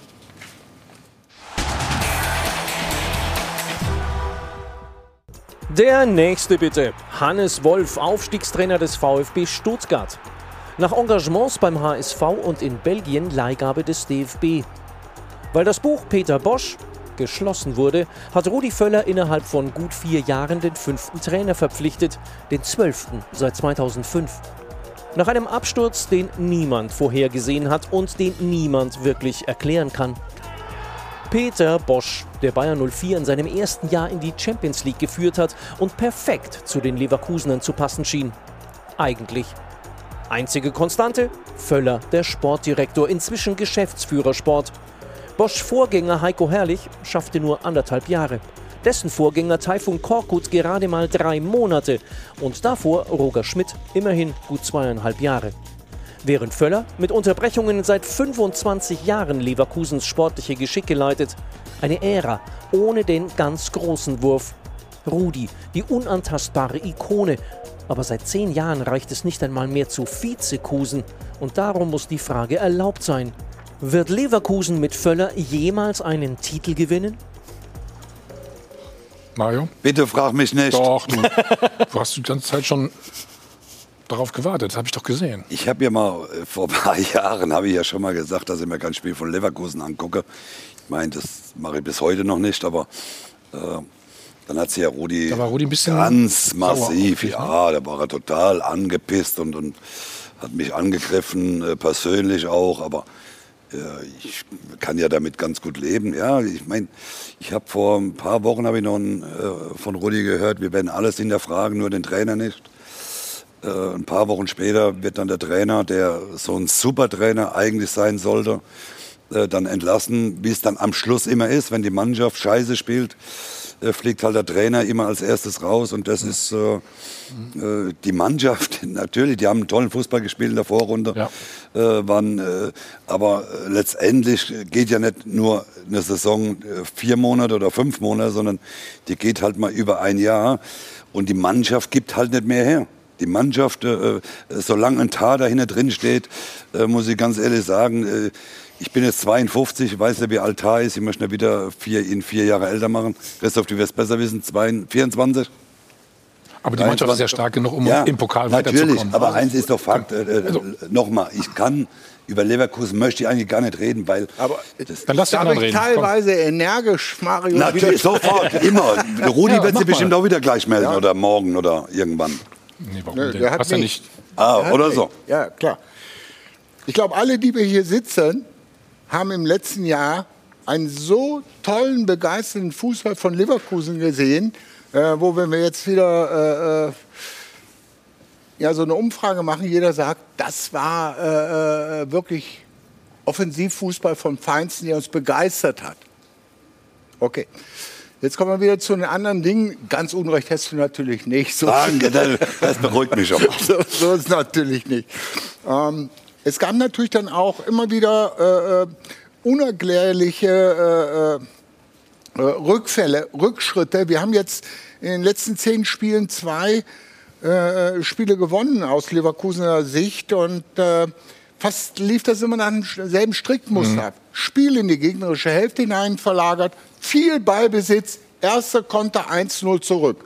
Ballbesitz äh, noch erhöht, noch mehr äh, Pässe gespielt, ohne richtige Durchschlagskraft, wobei natürlich auch im Abschluss äh, einige Dinge wirklich äh, liegen gelassen worden sind. Der zweite äh, Gegenangriff 2-0. Äh, das heißt, Leverkusen hat dann natürlich diesen äh, offensiv dogmatischen Konzept, muss ich jetzt schon sagen, nicht mehr Glauben geschenkt, äh, äh, dass äh, damit äh, das letzte Ziel, nämlich das Erreichen der Europa League, gesichert werden äh, konnte. Und von daher haben sie diesen Schritt dann. Christoph, du bist aber doch wirklich sehr nah dran, wie du gerade Ja. sagst. Ne? Ich kann warum dir ist, alles genauestens erklären. ja, warum, warum ist denn Rudi, ähm, Rudi Völler so unantastbar? Rudi Oder Völler, täuscht das? Rudi Völler ist äh, ein äh, ausgleichender, verbindender Mensch, der äh, in Dass wir einem Rudi alle mögen, ist ja klar. Ja, Ja, und, und Rudi hat äh, bis zu einem gewissen Punkt, den er jetzt wieder erreicht hatte, auch eine unheimliche, äh, sagen wir mal, Harmoniebedürftigkeit. Das Ja. ist Rudi. Und Ja. Rudi, äh, der wird erst zu, zu Konsequenzen äh, äh, greifen, wenn es wirklich nicht mehr geht. Wenn er nicht mehr das Vertrauen hat. Der, wo- Hm. Ich nehme den Rudi das wirklich ab, dass er mit äh, äh, Peter Bosch äh, wieder die Wende schaffen wollte. Und äh, vielleicht, einige sagen ja auch, die haben viel zu lange gewartet.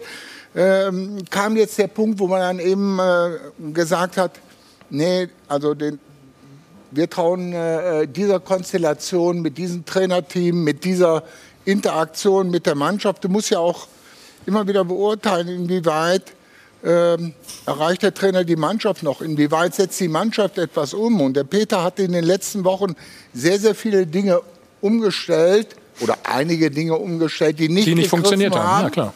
Und dann muss er auch irgendwann mal ja, sagen, okay, okay ja. äh, jetzt äh, müssen wir aus Verantwortung gegenüber dem Verein doch noch mal die Reißleine ziehen. Noch mal ja. die Reißleine ziehen und mit Wolf haben sie, glaube ich, jetzt eine hervorragende Lösung gefunden. Hannes Wolf ist sehr energetisch, nachdem er lange äh, aus diesem äh, ähm, Seniorenbereich jetzt äh, äh, raus war. Und er wird alles dran setzen und wird die Leverkusener wieder in die Erfolgsspur zurückführen. Wobei ich jetzt nicht zu viel erzählen will.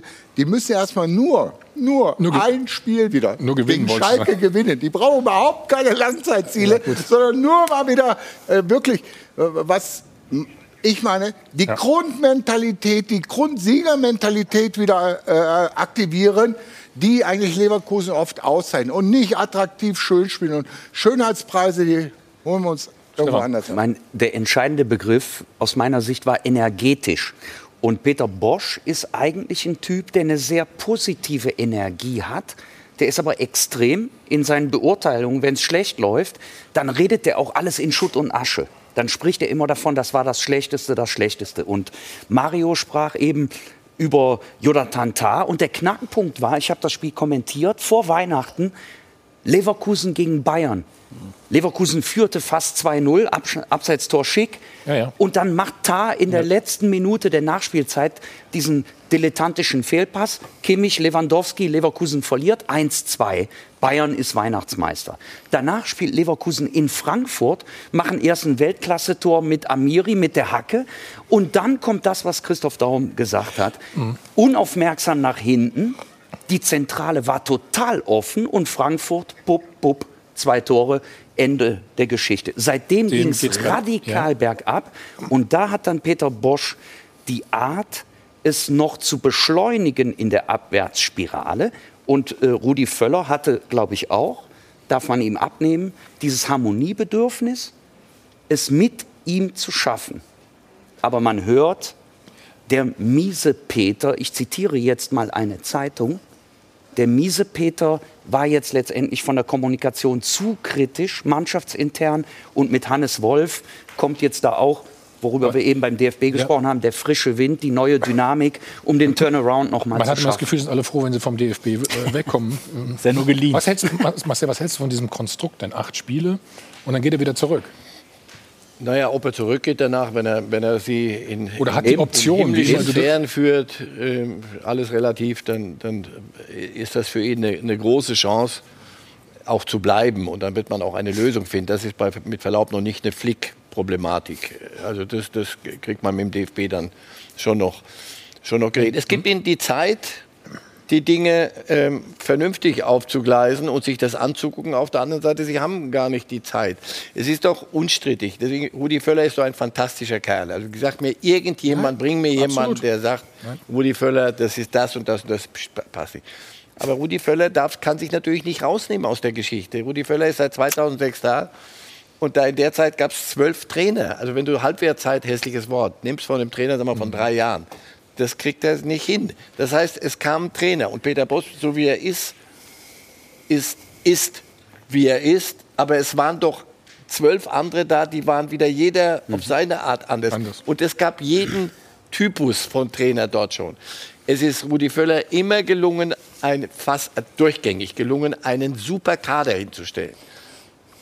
Und was es Rudi Völler und diesem Club nie gelungen ist, am Ende aus den Möglichkeiten auch das Umfeld mit Bayer und aus den Möglichkeiten dieses Kaders fußballerisch am Ende einen Erfolg, und zwar einen echten Erfolg zu generieren. Ja, sie war eine Zeit lang, hat es immer geklappt mit der Champions League wenigstens. Mhm. Das war das Minimum. Jetzt gelingt nicht mal mehr das und du fragst dich das, sag mal, was ist das dort? Mhm. Mir fällt dann sofort immer der Begriff Wohlfühloase, dann springt Rudi drei Meter hoch. Aber möglicherweise ist es wirklich dieses gesicherte Umfeld. Ich bin bei Christoph, wenn du denen zugeguckt hast in der Hinrunde, also sehr viel attraktiveren Fußball, da hättest du mal gucken sollen, zwei, dreimal. Ich hab's hat kaum jemand gegen gespielt. Bayern gesehen, ja. Hat kaum jemand gespielt. Ja. So, also daran siehst du doch, was da drin wäre. Warum gelingt es einem Boss hat nicht? ja Jetzt könntest du sagen, ja, weil er, weil der Boss es nicht kann. Naja, dann bringen wir die 10, 10, 12 anderen, denen ist es auch mit anderen Kadern zwar nicht gelungen. Was ist es? Ist es, ist es wirklich eine Mentalitätsfrage? Und dann muss ich Rudi fragen lassen, warum gelingt es dir nicht, da Feuer reinzubringen? Von einem dürfen wir natürlich ausgehen. Niemand leidet unter dem mehr als Rudi. Der hätte sogar einen Erfolg, der ist extrem ehrgeizig. Aber möglicherweise steht ihm sein Harmoniebedürfnis und seine Art des Umgangs entgegen, dass dort nicht mal Zug in die Gemeinde kommt. Du hast immer das Gefühl, oh, wir gewinnen mal 3-0, das war aber toll, oder? Hat euch gefallen? Nächste Woche verlieren wir 3-0. Ja, Kinder, mal gewinnt man, mal verliert mal. Das ist, so ist das halt im Leben. Du gut, Europa League, Bayer Leverkusen Europa League, mit Verlaub, das ist zu wenig. Naja, zweimal im Jahr kommt der Rudi Völler dann um die Ecke und haut mal dazwischen, so gefühlt nach außen, ähm, um, um dann zu sagen, so, es reicht eben nicht. Aber die Frage war ja, ob, ob Leverkusen mit Rudi Völler nie wieder einen, einen Titel Nein. gewinnt. Ich glaube nicht. Er Und ich wird glaube aber auch, 22 aufhören, Genau. bis dahin, wenn sie keinen Titel gewinnen. und ich glaube aber auch nicht, dass sie äh, mit einem anderen als Rudi Völler einen Titel gewonnen hätte. Das muss man vielleicht auch noch mal klarstellen. Ja, also ist ja auch bemerkenswert, wie Leverkusen in den letzten 20 Jahren international vertreten war. Und da hat der Rudi auch einen enormen Anteil äh, dran. Und äh, okay, Ist auch unstrittig, Christoph, da glaube ich. ist, ist unstrittig, klar. Und Trotzdem- äh, das Erreichen. Äh, Der große Wurf ist nie gelungen. Aber wir dürfen ja auch eins nicht vergessen. Leverkusen hat ja, wenn ich es richtig im Kopf habe, ich glaube den dritt- oder vierthöchsten Etat in der Bundesliga seit Jahren. Ja. Und dann muss man dieses Jahr sagen, mit dieser tollen Vorrunde scheidest du gegen Young Boys Bern in der Europa League aus. Das geht gar nicht. Das geht überhaupt nicht. Gut. Keine Chance. Nächste Woche Bundesliga, das große Duell. Also, wir sind noch nicht am Ende, auch wenn unser Kaltgetränk schon wieder hier reingestellt wird. Wir wollen gleich noch tippen. Nächste Woche RB Leipzig gegen die Bayern. Wir eine kurze Pause. Bis gleich. Oh, geiles Spiel. Freue ich mich. Jo, wunderbare Stimmung. Wir sind mal zurück beim Check 24 Doppelpass. Christoph Daum hat äh, herrliche Anekdoten erzählt. Die haben wir alle aufgenommen. Die werden dann in Ruhe abgespielt. Macht ja keine Sorgen. So, nächste Woche das Topspiel. Zweiter gegen Erster. Also Leipzig gegen die Bayern. Mario? Ich tippe gleich, aber wir haben noch was vergessen. Es fehlen noch drei Euro in dem Stefan macht das gleich, genau.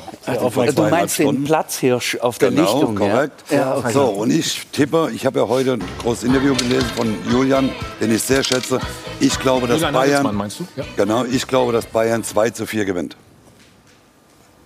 Also 4 zu 2. Nein, 2 zu 4, die spielen in Leipzig. Ja, war klar. Das, den musste ich dir wieder gönnen. Heiko? 3-3. Christoph? 2 zu 1 für Leipzig. Oh. Marcelo? 1-1. 2-2. 2-2. Was hat Laura? gesagt? Aber vergessen wir nicht, äh, auch Dortmund-Frankfurt. Auch ein Knaller. Alles über Ostern. Ja. Ich sage auch 2-1. Aber es geht doch um die Meisterschaft in dem Spiel. es geht doch um die Meisterschaft in dem Spiel. Tippen wir ja nächste gut. Woche das Spiel. So, Ist ja gut. Laura, was hast du denn gesagt? Äh, 2-1 Leipzig ebenfalls. Oh, gut. Ja. Ja. Wollen Und du, ich bin Moderator, haben? ich muss neutral sein. Also von daher äh, bedanke ich mich bei euch. Hat Cheerio. mir sehr viel Spaß gemacht. Also, schönen Sonntag. Es geht weiter mit Bundesliga Pur, Klassiker. Und zwar, das sind die Highlights der bisherigen Saison. Viel Spaß, schönen Sonntag und wie immer bleiben Sie gesund. Bis nächste Woche. Tschüss.